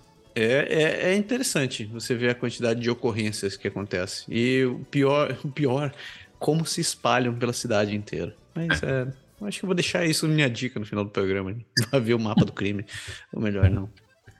E para fechar as notícias de Ontário, é, o notícia também do dia 8, que agora os farmacêuticos, os farmacêuticos de Ontário podem prescrever o Paxlovid, Cerca de 4 mil farmácias têm feito a dispensação do medicamento, mas os pacientes ainda precisam de uma receita de um médico ou um centro de avaliação clínica para ter acesso a ele. Isso mudou, é, isso vai mudar a partir do dia 12 de dezembro, ou já mudou, se eu estiver vendo isso no futuro, né? Porque os pacientes vão passar a ser elegíveis e poderão obter prescrições para Paxlovid pessoalmente ou praticamente e, e praticamente sem custo e aumentar o acesso a esses tratamentos de maneira mais conveniente, que tem como fundo principal né, tentar reduzir as hospitalizações relacionadas ao Covid-19. O governo não divulgou ainda é, quantas farmácias de fato vão participar desse programa, uma vez que ele é voluntário. O líder interino de Ontário, John Fraser, disse que, embora hajam farmacêuticos que prescrevam o Paxlovid é, seja um fato positivo, uh, a introdução desse processo está meses atrasados porque várias pessoas não tiveram acesso a ele quando poderiam ter tido. A relação, o, o, o uso do Paxlovid dentro de cinco dias após o início dos sintomas uh, é tido como uma, uma, uma possível, uma grande fonte de prevenção de sintomas graves da Covid e ele pode prevenir hospitalizações e aliviar parte da, da, da sobrecarga dentro dos, dos hospitais, principalmente nas áreas de emergência, é, em centros de unidade intensiva e no atendimento em geral. o Paxlovid está disponível para indivíduos com 60 anos ou mais, adultos imunocomprometidos ou com maior de, maiores riscos de sintomas, é, maiores riscos de exposição ao Covid-19, incluindo medições, é, condições médicas crônicas. Então, é, é, se mexeu, né? É um ponto que o Ford está tentando fazer para não ser espancado, talvez. Não, sei, realmente, aqui no Quebec eles usam é, bastante, eu não tenho dados sobre isso, mas vira e mexe fala sobre o Paxlovid, que eles usam nos hospitais, e realmente, como você falou, se, se, a, se, a, se o diagnóstico é feito de maneira correta, no momento certo, isso ajuda muito, muito. E só quero fazer um adendo também, porque é, a gente falou da falta de Tilenol, dessas coisas. Lembra? A gente comentou outro programa, uhum. uma falta enorme. O governo do Canadá é, se comprometeu a comprar um grande número para disponibilizar nas farmácias. É interessante que minha filha ontem já estava com febre. E aí ela me ligaram da escola, falou: Ó, oh, vem buscar sua filha, tá fazendo 38. Eu fui lá, busquei. Aí eu falei, nossa, velho. Chegou aqui, tinha um pouco, mano. Tinha os últimos 10 milímetros do xarope que ela tinha. Falei, mano do céu. Aí já Ela tomou, melhorou. Aí eu fazia as coisas, fazia a janta, falei, falei minha esposa, fica olha aí que eu vou, vou, vou já saí na cabeça, vai começar a via sacra de farmácia para tentar achar alguma coisa. Cara, na, na, primeira farmácia que, a gente, que eu fui, que é a nossa aqui do lado, aí eu cheguei, olhei, não tinha nas prateleiras, né? Aí tava só um, ó, se você estiver procurando isso, pergunta lá no, balcão. Aí eu cheguei lá, falei pra mulher, escuta, eu tô com uma filha assim, preciso de... Ela falou, ah, não, tem aqui, ó. Eu falei, tem aqui? Ela falou, tem. Você quer? Eu falei, duas. Ela falou, que sabor você quer? Eu falei, tem até posso querer sabor, pode dar de uva. Eu falei, nossa, acalmou? Eu falei, não, deu uma acalmada e tal. Eu falei, caramba, tava pronto pra fazer a via saca, mas enfim, só pra dizer que deu uma acalmada aqui tá, tá tudo tranquilo. Pô, que bom, que bom. Feliz por você. Mais feliz ainda pela sua filha. Conseguiu essa garantia. Massa. Não precisou pegar comprimido e cortar na metade, ver o peso, não precisa fazer nada disso. Pode crer. Muito massa. Saindo de Ontário, chegamos na Belle Provence. E aí, seu pé? A Belle Provence. Então, Epic Games, que é a criadora do videogame Fortnite, é alvo de uma ação coletiva em Quebec. Muito interessante essa notícia aqui, porque o juiz do Tribunal Superior de Quebec, Sylvain Lucier, autorizou na quarta-feira uma ação coletiva contra a Epic Games, a empresa que projetou o famoso videogame online Fortnite. Foram três pais de Quebec que, em outubro de 2019, entraram com uma ação coletiva contra a empresa, alegando que o jogo Fortnite cria dependência entre os seus seguidores. Os demandantes equipararam o vício a este jogo com aquele que pode criar a heroína ou até mesmo a cocaína, apontando que a Organização Mundial de Saúde classificou o vício em videogames como uma doença em 2018. De acordo com os reclamantes, os sintomas do vício em Fortnite são físicos e psicológicos e incluem enxaquecas, dores nas costas e no pescoço, lapsos de higiene básica, ou seja, o cara fica sujo jogando banho, é, jogando uma banho, distúrbios de sono e distúrbios sociais significativos. De acordo com o documento do tribunal, o filho de um dos demandantes foi diagnosticado com ciber, é, cyberdependência por um médico de plantão em uma clínica aqui em São Laurent. Além das consequências físicas e psicológicas, o vício de Fortnite encorajaria o gasto excessivo à medida que os jogadores gastassem demais e comprassem cada vez mais V-Bucks, cujo valor seria muito difícil de traduzir em moeda corrente. V-Bucks são dinheiros do Fortnite que podem ser obtidos com dinheiro real. Eles permitem que os jogadores façam compras com acessórios nesse jogo. As audiências acontecerão em Montreal nos dias 6 e 7 de julho. E aí que é uma coisa, tem vários pontos interessantes nisso aí. Primeiro que a gente já falou desse Fortnite aqui, porque quando saiu esse jogo, eu me lembro de ter lido uma matéria bem extensa sobre uma, uma questão de, de internet, falando como que esse jogo foi modelado, ah, toda a estratégia. Dizem que quando ele, as pessoas que eles pegaram as crianças que eles pegaram para testar esse jogo eram todas monitoradas por captores de alta eh, tecnologia e toda vez que as crianças estavam jogando e elas perdiam o interesse no jogo, parava-se o jogo e ali entravam equipes de sociólogos, psicólogos, professores, para e, e eu, sem falar a galera de TI, para aumentar o nível de, de, eh, de interação com, naquela fase do jogo. Então ele é um jogo realmente feito para é, o que demonstrou ali na matéria que ele tinha todo um processo muito bem feito para realmente viciar o cara, porque o jogo ele é gratuito, Então você começa a jogar, lógico, né? É gratuito, entre aspas, né? Mas ele, ele é gratuito, só que aí você quer avançar, você tem que comprar isso, comprar aquilo, e é aí que entra o vício da, da, de vício da molecada. E o interessante é, é, porque eu achei interessante essa matéria, por quê? Porque quando. É, é, aqui fica até um adendo para as pessoas. Quando você quer jogar alguma coisa, ter acesso a alguma aplicação, como sempre, como todo mundo, como a gente, a gente nunca lê as entrelinhas. A gente vai lá, você aceita, você clica na aceitar e fala, eu quero jogar e, e vamos, vamos que vamos. E dentro das cláusulas e condições do Fortnite, existe uma condição de quando você aceita que você não pode participar de nenhuma ação coletiva contra a empresa. Então, quando você aceita esse jogo, você automaticamente é, você se você é, se exonera o seu direito de fazer uma ação coletiva. Então você não pode fazer ação coletiva. E o que, que acontece? E na matéria também que eu falei anteriormente, ele, eh, os pais que os filhos participaram desse, de, desses testes antes do jogo ser é, liberado, eles assinam uma cláusula de non-disclosure clause, lá, uma cláusula que eles não podem falar nada, não pode divulgar o que foi feito, o que foi dito. Então tudo isso é bem amarradinho juridicamente. E por que que nisso, de novo, o Quebec juridicamente foi interessante? E o, o Quebec vai ser um laboratório para o mundo inteiro. Porque essa mesma cláusula que eles têm, que você não pode participar de uma ação coletiva, segundo o Código de Defesa do Consumidor no Quebec, ela não tem validade nenhuma.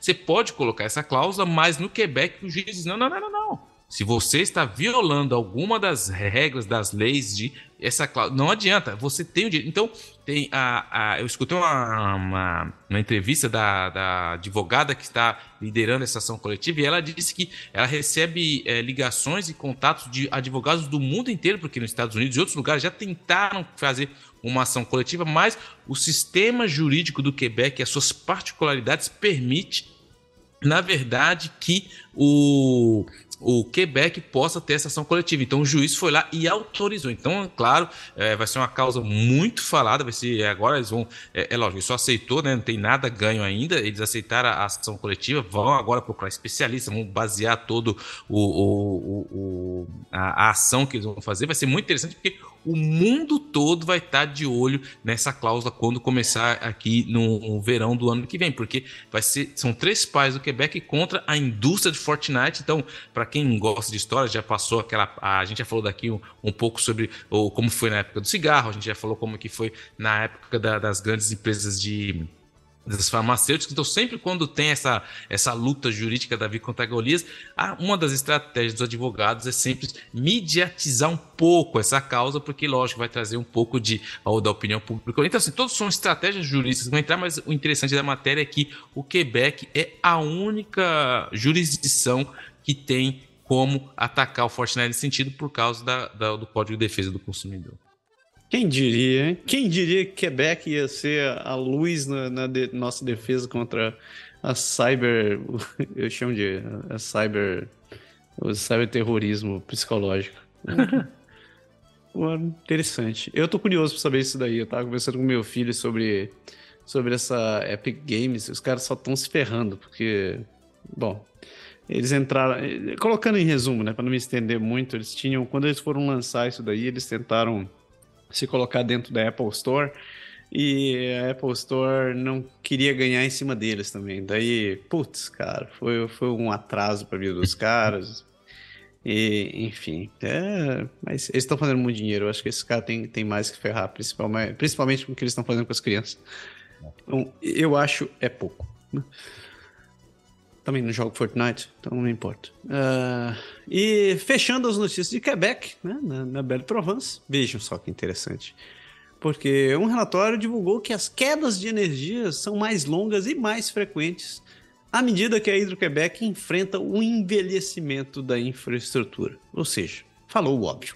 As quedas de, de energia se tornaram mais comuns em Quebec na última década e estão durando mais do que nunca. Essa foi uma das descobertas reveladas na semana, é, essa semana no relatório anual de auditoria da província de Quebec, que foi apresentado na Assembleia Nacional. O relatório revelou que a do Quebec, que é fornecedora de energia estatal da, da, da província, está lutando para manter sua infraestrutura envelhecida. Como resultado, a confiabilidade despencou. Desde 2012, houve mais de 5.700 interrupções não planejadas por ano em toda a província. E essas interrupções são frustrantes para os clientes, muitos dos quais agora trabalham em casa e dependem de conexão de internet conectadas à fonte de alimentações domésticas. As interrupções também estão afetando mais pessoas. 8,2 milhões é, de pessoas eram afetadas, foram afetadas em 2021 e estão durando cada vez mais. A duração média de uma interrupção é agora cerca de 4 horas, um aumento de 63% desde 2012 e bem acima da média norte-americana. A situação provavelmente vai se tornar mais difícil para a do Quebec nos próximos anos. Uma porcentagem significativa do equipamento da concessionária, incluindo postes de energia, é tá na hora da sua, de, tá, tá precisando de uma atualização.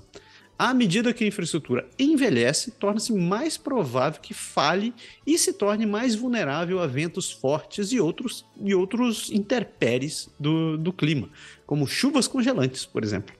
Espera-se que a situação se torne mais comum por causa das mudanças climáticas, de acordo com um comunicado feito pela aí do Quebec. E eles continuam dizendo que nos próximos anos a confiabilidade do serviço será desafiada pelos impactos das mudanças climáticas e do envelhecimento dos ativos. Para enfrentar esses desafios, a do Quebec se comprometeu em 2021 a fazer grandes mudanças na organização, eh, no gerenciamento de ativos e processos de planejamento e execução de trabalho, a fim de priorizar as ações mais promissoras. Mas até agora a Quebec ficou para trás no seu cronograma de manutenção planejado. A concessionária lançou um plano de redução de interrupção em 2020, mas descobriu que apenas cerca de um quarto do trabalho planejado para 2021 foi concluído. A vegetação, né, ramos de árvores quebrados e caídos em cima dos fios, é responsável por cerca de 40 a 70% das interrupções anuais. Isso aí. Que bom, né? É, faltar luz, quem liga pra luz? E aqui uh, foi interessante que sábado mesmo, aqui a gente fala assim, meu, começou a ventar, já se prepara, velho. Já se prepara porque sabe que é a luz. Então, sábado a gente vai receber uns amigos aqui. Aí quando deu, os amigos iam chegar mais ou menos às seis e meia, e quando foi umas quatro e pouco, caiu a luz, cara. E você sabe que aqui no inverno, nessa hora já tá tudo escuro. Aí vai, pega a lanterna, pega nosso kit de é, de camping e tal. Fala assim, não, aí você entra no site, não, vai chegar daqui uma... Enfim, demorou menos de, de quatro horas, chegou cedo, mas assim, é, quando venta ou chuva, você... e o, pior que eu tenho mais bronca é que assim, você entra assim na, na aplicação para ver onde teve os outrages, lá os problemas, porque a gente, do meu lado da minha rua pra cá, apaga tudo. Mas os, os vizinhos da rua da frente, cara, tudo com luz. Cara, ela, ela é. fala, ah, por que tem que ser sempre do meu lado? Ou seja, que acontece do nosso lado. É, é engraçado, né? Eu, eu queria um, um, dia conversar com alguém que trabalhe com essa questão de distribuição de energia, porque eu sei que eles têm vários, vários processos de backup, de reroteamento de energia e tal, mas na prática, para mim, continua sendo um monte de fio, né? Você tem os fios ali e se cai um fio, acabou a transmissão. Mas, pô, se você é engenheiro de transmissão, tá, tá ouvindo esse programa, por favor, me explique como é que vocês fazem esse roteamento de energia aí, como é que vocês fazem esse planejamento, que é muito interessante. E assim a gente fecha o nosso girão pelas duas províncias grandonas, Quebec e Ontário, e a gente segue para a nossa rota final pelo país.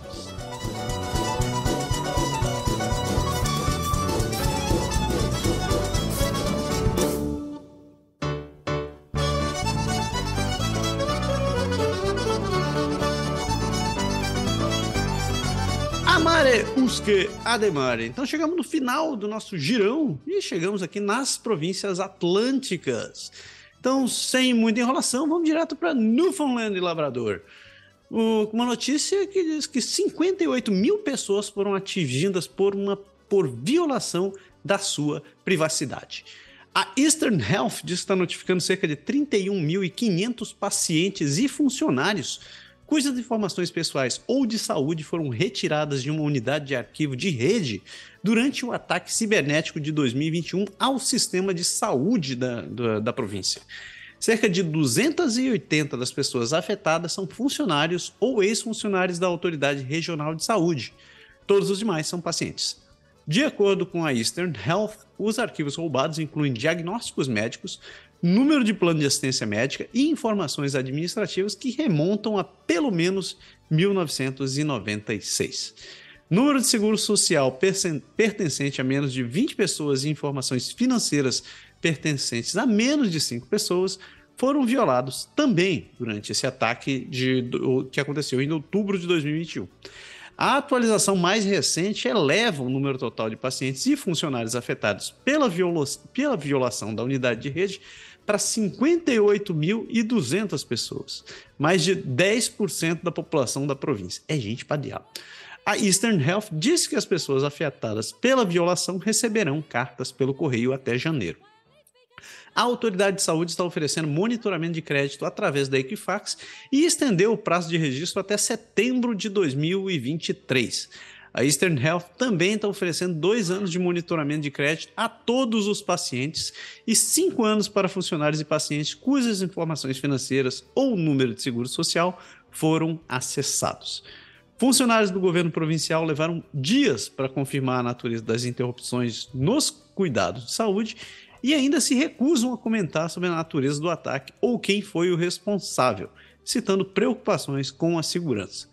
O porta-voz do Departamento de Saúde disse que o Centro de Informações de Saúde de Newfoundland e Labrador contratou especialistas em segurança cibernética para uma avaliação de risco. No início deste ano, a Canadian Press informou que o governo provincial gastou 200 mil dólares em conselhos de relações públicas relacionados ao ataque cibernético. Algumas semanas depois, o então ministro da Saúde, John Hagee, disse que o, que, que o governo provincial gastou pouco menos de 16 milhões de dólares ao todo em sua resposta ao ataque. Rapaz! Curioso, cu, curioso algumas coisas aqui, né? O primeiro é esse, esse fato que eles estão dando dois anos de, Dois anos de, de proteção, de, proteção de crédito. Depois disso, o problema é seu, né? Porque as suas informações só vão ser usadas depois dos dois anos. Dois anos. Depois disso, elas não são mais utilizadas. Né? A segunda coisa que é interessante foi esses 200 mil que eles gastaram em relações públicas. Tiveram que contratar, pagaram 200, 200 barão para alguém dizer, por favor, ajuda nós, porque a gente não sabe como sair desse buraco. E os 16 milhões, bom, 16 milhões aqui, eu suponho que possa ter muita atitude desesperada para tentar reforçar o, a, a parte de segurança do lugar, reforçar sistemas, reforçar a parte física e é, reforçar muito provavelmente é, todos, todos os documentos e os acessos do pessoal ali. Por sinal, sai uma grana quando você precisa refazer todo esse negócio, ou quando você descobre que o sistema que você fez foi feito pelo sobrinho de alguém, o troço não está exatamente seguro. Mas é. É. E aqui fica, de novo, eu acho interessante que aconteceu isso na Desjardins aqui, que foi um funcionário que roubou um monte de, de das informações, aconteceu. É, é, tá, parece muito comum, né? Começou esse, esse, roubo de informação do lado de grandes empresas, né? Que é o pior de tudo, que é o governo, na verdade, representado. Se o governo não está conseguindo se proteger, eles imaginam o resto do, dos cidadãos. E, a maneira que eles, eles gerenciam isso, não, não vão falar, vão mandar uma carta, você vai ficar sabendo, mas a gente não vai falar quem foi, de onde foi, se foi, o que que foi. E a Equifax, de novo, fica aqui a dica. A Equifax, você que está preocupado com roubo de identidade, que é uma coisa muito séria, você tem o direito de uma vez por ano de pedir de graça o, o, o seu crédito. Você tem um direito, é um pouco. Entra no site, é um pouco complicado, mas você vai lá dar uma olhadinha, você vai pedir de graça. Porque se você tiver nesse, nesse meio termo aí, meu amigo, se, eu, se, se, se você perder sua, sua identidade, meu amigo, o depois é complicado. É bem complicado. É, é meu filho, como é. Saindo de Newfoundland Labrador, a gente chega em New Brunswick. E aí, seu, seu pé? Então, New Brunswick eu queria falar porque tem o Blaine Higgs, mas você já falou na, na notícia anterior sobre o, o, o, Ford. Ford é, é a mesma pesquisa que fala sobre os primeiros ministros provinciais e Novo Brunswick, o, o, dirigente de New Brunswick obtém a taxa de satisfação mais baixa, né? Pior, menos pior, só que ele só não perde para Manitoba, né, meu? Então, o nosso o Blaine Higgs aí é, é, um dos primeiros ministros que obtém a taxa de satisfação do mais baixo, revelando o resultado das mais recentes pesquisas aí. Então ele, a gente, o Marcelo já falou, já deu uma, uma, uma dita aí, ele falou que ele só tem 28% de apoio ali, 28%, enquanto o François Legault chega a 50%, fala baixinho, né? enquanto o François Legault chega a 57%. Mas a, a, o problema é que a, o Blaine Higgs ele tem várias dificuldades, já enfrenta problemas há muito tempo. Para quem não sabe, New Brunswick é a única província oficialmente bilíngue do Canadá e ele não fala francês. Eu lembro que quando ele, ele se elegeu, que era candidato, ele prometeu que ia falar francês e não sei o quê. Aí depois ele falou: Meu, depois de um tempo, no segundo mandato, ele falou: Não vou aprender nada, é muito difícil, já tô velho, deixa quieto. E aí tem todo uma, uma, um grande problema lá em relação a, a, a ele quer acabar com alguns programas de imersão do francês para quem é, é anglófono, enfim, ele está muito mal, muito, muito mal nas pesquisas e eu queria só deixar essa menção aí de 28% é realmente complicado para o nosso amigo Blaine Higgs, de New Brunswick. Tá feio, hein? Tem até ex-presidente do Brasil com taxa de aprovação maior que a dele agora. A coisa tá feia, mano. Até eu falei. oh, mas eu continuo suspenso Franco François Legault com 57% de aprovação, continua sendo isso é ancroiado com português. Eu, eu, você, você tá, você tá menosprezando a habilidade do povo da nação quebecoise de votar online. Isso que você tá fazendo. Ai, ai. E chegando no último ponto da nossa viagem, paramos ali na bela Nova Scotia. E aí, seu Fé, fecha para nós. Então, tô fechando aqui com a Nova Escócia. Enquanto a gente tá gravando, depois que a gente tá gravando na sexta-feira, e a gente sabe que o Brasil passou mais uma vez essa vergonha desgraçada. E agora eu tô aqui, a gente tá gravando, e os amigos do banco, né, estão aqui no Teams me bombardeando. E aí, meu, meu meus pesos, meu, minhas condolências. Tipo assim, é isso que a gente passa morando fora. Porque no Brasil todo mundo chora junto, todo mundo reclama junto, todo mundo. Aqui a gente tem que ver. É francês, é marroquino, é africano zoando, até Quebec, Quebecois, os quebequenses zoando a gente. Isso é. Enfim, vamos lá. Vamos para Nova Escócia, porque mais de 18 mil LEDs iluminam a casa da área de Halifax para o Natal. Uma casa em Fall River está iluminando o bairro nessa temporada de férias. No ano passado, a casa de Sean Anderson na Henry Avenue foi decorada com 9 mil LEDs. Ele dobrou isso esse ano. Embora o show de luz seja divertido, Anderson disse que também é uma forma de retribuir. Se você sair, há uma caixa de doações no final da entrada e é para o Lions Christian Express, para famílias carentes na época do Natal, disse Anderson em uma entrevista para a televisão. Qualquer item não perecível que você tiver será aceito de bom grado ali mesmo. Botões de doces de árvores de Natal iluminam o gramado enquanto luzes de cordas, flocos de neves e uma estrela enfeitam a casa. O show não é apenas um deleite para os olhos. As luzes são programadas para cinco músicas. O negócio é a high level. O show começa todas as noites depois que o sol se põe e os visitantes podem sintonizar a 87.9 FM no rádio do carro para acompanhar o show. Então, assim, eu gosto muito do Natal, Natal é a minha época preferida, e eu gosto realmente de ver as decorações das casas. A gente passa para dar uma volta por, por ruas diferentes quando a gente está andando, simplesmente para ver as belas decorações de Noel. Então, se você está em Nova Escócia, vai lá na casa do nosso amigo é, Henry, não, não, Henry Avenue, nosso amigo Anderson, e você vai ver uma das casas com 18 mil. Cara, isso é LED para dedéu, é muita luz. Eu não espero que seja apenas a conta de luz, porque o negócio vai ficar pesado. Ó, diz, disse que, né, um, um, LED é equivalente a, a quanto dá? Menos de um... Quanto é que dá? Oh, droga, vou perder essa história. Mas diz que uma lâmpada de LED, ela tem em geral entre 1 watt e 3 watts. E uma lâmpada de LED, em média, tem um de 9 a 12 LEDs. Então, se dividir isso daqui por 3, multiplicado pelos 18. Eu sou Massara.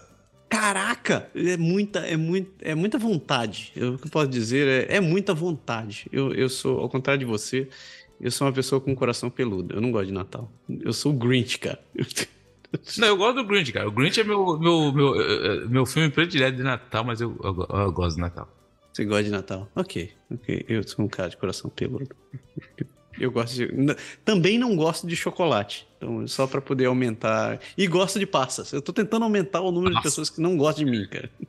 Nossa, eu gosto de chocolate, mas eu gosto, mas o melhor chocolate é que as pessoas dizem que não é chocolate, que é o chocolate branco, mas é o melhor chocolate que existe. Mesmo se dizem que não é chocolate, mas pra mim é chocolate, eu gosto de chocolate branco. Então.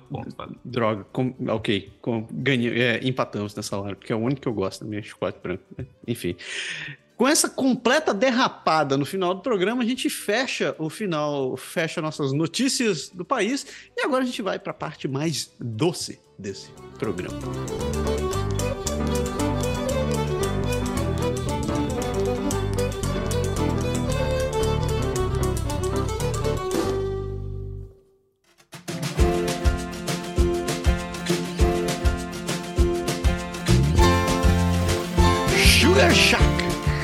Sucre. E chegamos na nossa parte de bater papo com todo mundo nesse programa. E a gente começa, como sempre, com as nossas sugestões de consumo de, de material para vocês. O que, que, que, você recomenda, meu, meu caro pé? Então, cara, como a gente tá em ritmo de Copa, clima de Copa o Brasil vai ganhar. Não, o Brasil não vai ganhar, porque a gente já sabe que o Brasil se lascou e nós se lascamos junto aqui. Eu vou ficar com uma sugestão que quem deu essa sugestão foi o nosso grande amigo Hugo Kukurs, que também é conhecido como Shop Samurai de Fukushima, que é o El Presidente, o jogo da corrupção que está na Prime Video. É muito bom. É muito bom porque é uma série que conta a história do João Avelanche, como ele fez toda, como ele sai do Brasil e, e, ele acaba se tornando o presidente da FIFA, mas o jeito que foi feito é interessante porque eles pegaram um, um cara, um personagem que ele é chileno e ele narra a história. Então ele é muito engraçado porque ele faz parte da história. E aí você vê ele contando a história e a história tudo na época, então ele às vezes saca o celular dele para contar porque o que ele está acontecendo, se fala, nosso cara usando celular nos anos 70, em 1974, assim. Mas é muito bem feito, é muito bem contado, tem toda uma encenação ali, mas ele conta justamente como que a, o, o, esporte foi usado como máquina de propaganda em 74 na Copa da Argentina, como que a FIFA passou de, um, de uma instituição que quase sem fins lucrativos, que é uma instituição sem fins lucrativos que tecnicamente só estava envolvido com algumas coisas do futebol, virou essa potência. Ele conta a, a, como a Adidas entrou no jogo. Então, assim, é muito bem contado, é, é hilário. E assim, como tem atores brasileiros, assim, e você, eu coloquei para colocar multilínguas ali, então você tem o cara que fala espanhol, daqui a pouco tá o cara falando português, daqui a pouco tem o cara falando francês. Quem é bilingue vai gostar muito, porque você é interessante ver como que funciona a nossa mente nesse sentido. Mas enfim, é muito bem contado. Valeu, Hugo Curcos. Gostei muito da série. El Presidente, o jogo da corrupção na Prime. Você vai se rachar, porque o cara que narra, ele é, ele é muito engraçado, cara. O, o chileno que narra, cara, ele é muito, muito engraçado. É muito bem feito. Gostei. Eu tenho, eu tenho, que continuar assistindo esse negócio, que eu comecei a assistir, daí me, a gente começou a ver, viu que era em espanhol. A minha mulher ficou, pô, mas vai ser em espanhol? Eu falei, pois é. Aí a gente começou a assistir ficou assim, deu aquela, aquela esfriada, mas agora você me deu um motivo a mais. Vou voltar a assistir ele presidente. Não, mas entra lá nas configurações, coloca é, multilínguas. E aí, quando cara que fala vai falar em espanhol, quando é o João Avelanche, aí os, os brasileiros, quando é falar em português, eles falam em português. Aí quando. E, meu, bem legal, bem legal, é uma bagunça. Perfeito. Massa. Vou, vou voltar a assistir. É, minha dica é uma série. É, um, é uma série é, chamada Quântico. Uma série muito massa. Ela é, quem não sabe, Quântico é, é uma cidade nos Estados Unidos onde fica o centro de treinamento dos, do pessoal do FBI. E a série se passa em cima de uma trama. O primeiro episódio você descobre, descobre o que está acontecendo, porque a, a, a, Como é que chama? A personagem principal ela, ela, ela tá estudando, ela está ela tá estudando para ser agente do FBI, e acontece uma mega de uma explosão ali onde ela está fazendo treinamento. E daí você começa a descobrir, como é que é? Altas confusões, intrigas e altas confusões. Eu acho uma série muito bacana, são três temporadas. É, os episódios são bem densos, assim. São, fica naquele ritmo de, de série de Hollywood, assim, mas é, eu, gosto da, eu gosto da parte da conspiração por ali, da, da, da, investigação dela. É legal, já acabou. Você consegue assistir ela no, é, na Amazon Prime, mas nem por isso deixa de ser uma série menos interessante. Então, fortemente recomendado. Então, me, me, até, até. Não sei porque o Quântico voltou para minha lista essa semana. Mas eu fui, fui assistir o primeiro episódio e, cara, é muito boa. Ah, e muito boa. E uma outra série também que, que, que eu lembrei agora, que era para ter colocado antes, é The Bodyguard. Eu acho que eu já falei dela, mas se muito eu não falei. Já assistiu? É a do Yasman. Yasman. Yasman. Yasman. Muito boa. Cara, uma série fantástica. São cinco episódios. Eu acho que, se eu não me engano, ela foi produzida pela BBC. A série é intensa pra diabo. O cara faz o papel do, do, do segurança da, da primeira-ministra da Inglaterra. Meu senhor, é muito boa. Assistam, assistam a série. Já tá, já tá em alguns lugares ali. É, e onde, onde foi que eu vi? A última vez que eu vi tava na Amazon Prime. Mas é muito boa. Chegou a hora do Bravo Champignon. A gente tem dois candidatos e um candidato surpresa que voltou na última hora. Então, o primeiro candidato é o, o dono do cachorro que fez compras online. É, o segundo foi a polícia de Ontário, que recomendou que a mulher encarasse o cara que estava invadindo a sua casa. E o terceiro candidato surpresa que apareceu aqui, nós temos a seleção brasileira que conseguiu ser eliminada nos pênaltis na, Copa do Mundo junto, contra a Croácia. E daí? A pergunta que eu lhe faço: quem ganha o Bravo campeão dessa semana? Então, cara, eu, eu, vou ser bem sereno para falar isso, porque eu não quero fazer igual o Crack Neto aqui nem a Monja Cohen. Os caras não simplesmente se perderam. Eles foram eliminados no mesmo dia que a Argentina avançou, entendeu? Então, ou seja, dois países que eu não gosto na Copa do Mundo, que é a Argentina e a França, tem a possibilidade de ir pra final graças à incompetência. Então, mano, mano, os caras foram eliminados nos pênaltis, velho. Enfim, cara, fica aí, Brasil, bravo, campeão. Bravo, campeão para vocês. Esse vai pro Brasil, pra essa seleçãozinha aí. Mas daqui quatro anos, vamos ver o que, que vai acontecer, porque daqui quatro anos vai ser aqui no México e nos Estados Unidos. E aí eu vou levar o troféu de Bravo campeão pessoalmente se os caras me der outra vergonha dessa. Pelo amor de Deus. Nossa senhora. Parabéns aí. Então, a seleção brasileira de futebol. Curti, curti não, fiquei tão indignado com a seleção japonesa que conseguiu me errar os pênaltis. O Brasil me faz a mesma coisa. Então, parabéns. Bravo, campeão. Bravo, campeão. Recados, agora chega aquela parte que a gente quer lembrar para vocês que o nosso projeto ele é completamente voluntário, é mantido por, por mim mesmo e pelo PE. E se você quiser nos ajudar, ajudar esse projeto para continuar acontecendo, você tem várias maneiras, pode fazer isso daí. Primeiro, a gente tem três financiamentos coletivos que você pode fazer parte. Um é, a gente tem um Patreon, que é o patreon.com Canadá agora.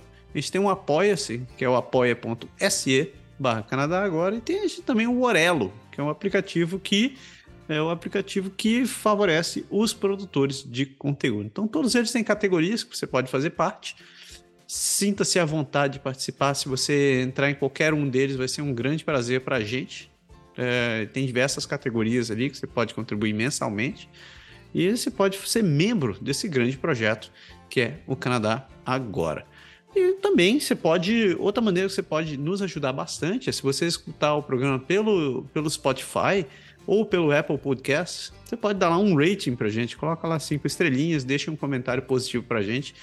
Isso é muito válido pra gente, isso ajuda bastante e, e a gente aprecia muito o, a sua ajuda. É, eu não consegui fazer a lista de, de, de, agradecimentos e de feedbacks da semana. Eu sinto, sinto muito, peço perdão a todos vocês, mas todo mundo que nos acompanha, todo mundo que interage com a gente nessas redes sociais, Sintam-se abraçados, sintam-se beijados e calorosamente agradecidos pela sua, pela, pela sua colaboração. Eu não, não esqueci, a gente sempre vê as mensagens de todo mundo, a gente interage sempre que dá. Muito obrigado a todo mundo. Continua, continue entrando em contato com a gente. E se vocês quiserem conversar, a gente está nessas redes sociais da vida. A gente está no Instagram, no Facebook, no Twitter e no Cu. Tudo com o nome de Canadá agora. E a gente também tá no Mastodon, mas é impossível que alguém entre no Mastodon. Eu não sei porque eu criei esse negócio, mas ele tá lá. Não, ninguém que está no Mastodon, mas enfim. E finalmente você pode também entrar em contato. Como é que é? Deixa o Twitter cair, você vai ver. É, pois é. E finalmente você pode entrar em contato com a gente com um bom e velho e-mail no contato arroba canadagora.com. Escreva pra gente mande seus, mande seus comentários, mande seus, seus, seus interesses. É legal saber sua opinião, de se você discorda, concorda, ou não tem corda, ou pega corda com as coisas que a gente fala, também é interessante. É, então, chega, né, Pé? Chega, deu. Deu e deu um dia triste, porque mais uma vez o Brasil perdeu. E vamos se concentrar, como todo bom brasileiro, daqui a quatro anos, porque a Copa vai ser aqui no México e nos Estados Unidos. E quem sabe, quem sabe a zoeira contra a gente vai ser menor. Quem sabe? Mas eu só para terminar a tua alegria, eu só gostaria de dizer que a Argentina ganhou nos pênaltis da, da, da dos Países Baixos e avançou para É muito um dia só, mano. Muita humilhação para um dia só. Um abraço, Massaro. Um abraço, Massaro. Acabou com o meu dia agora. Falou, pessoas. Tchau.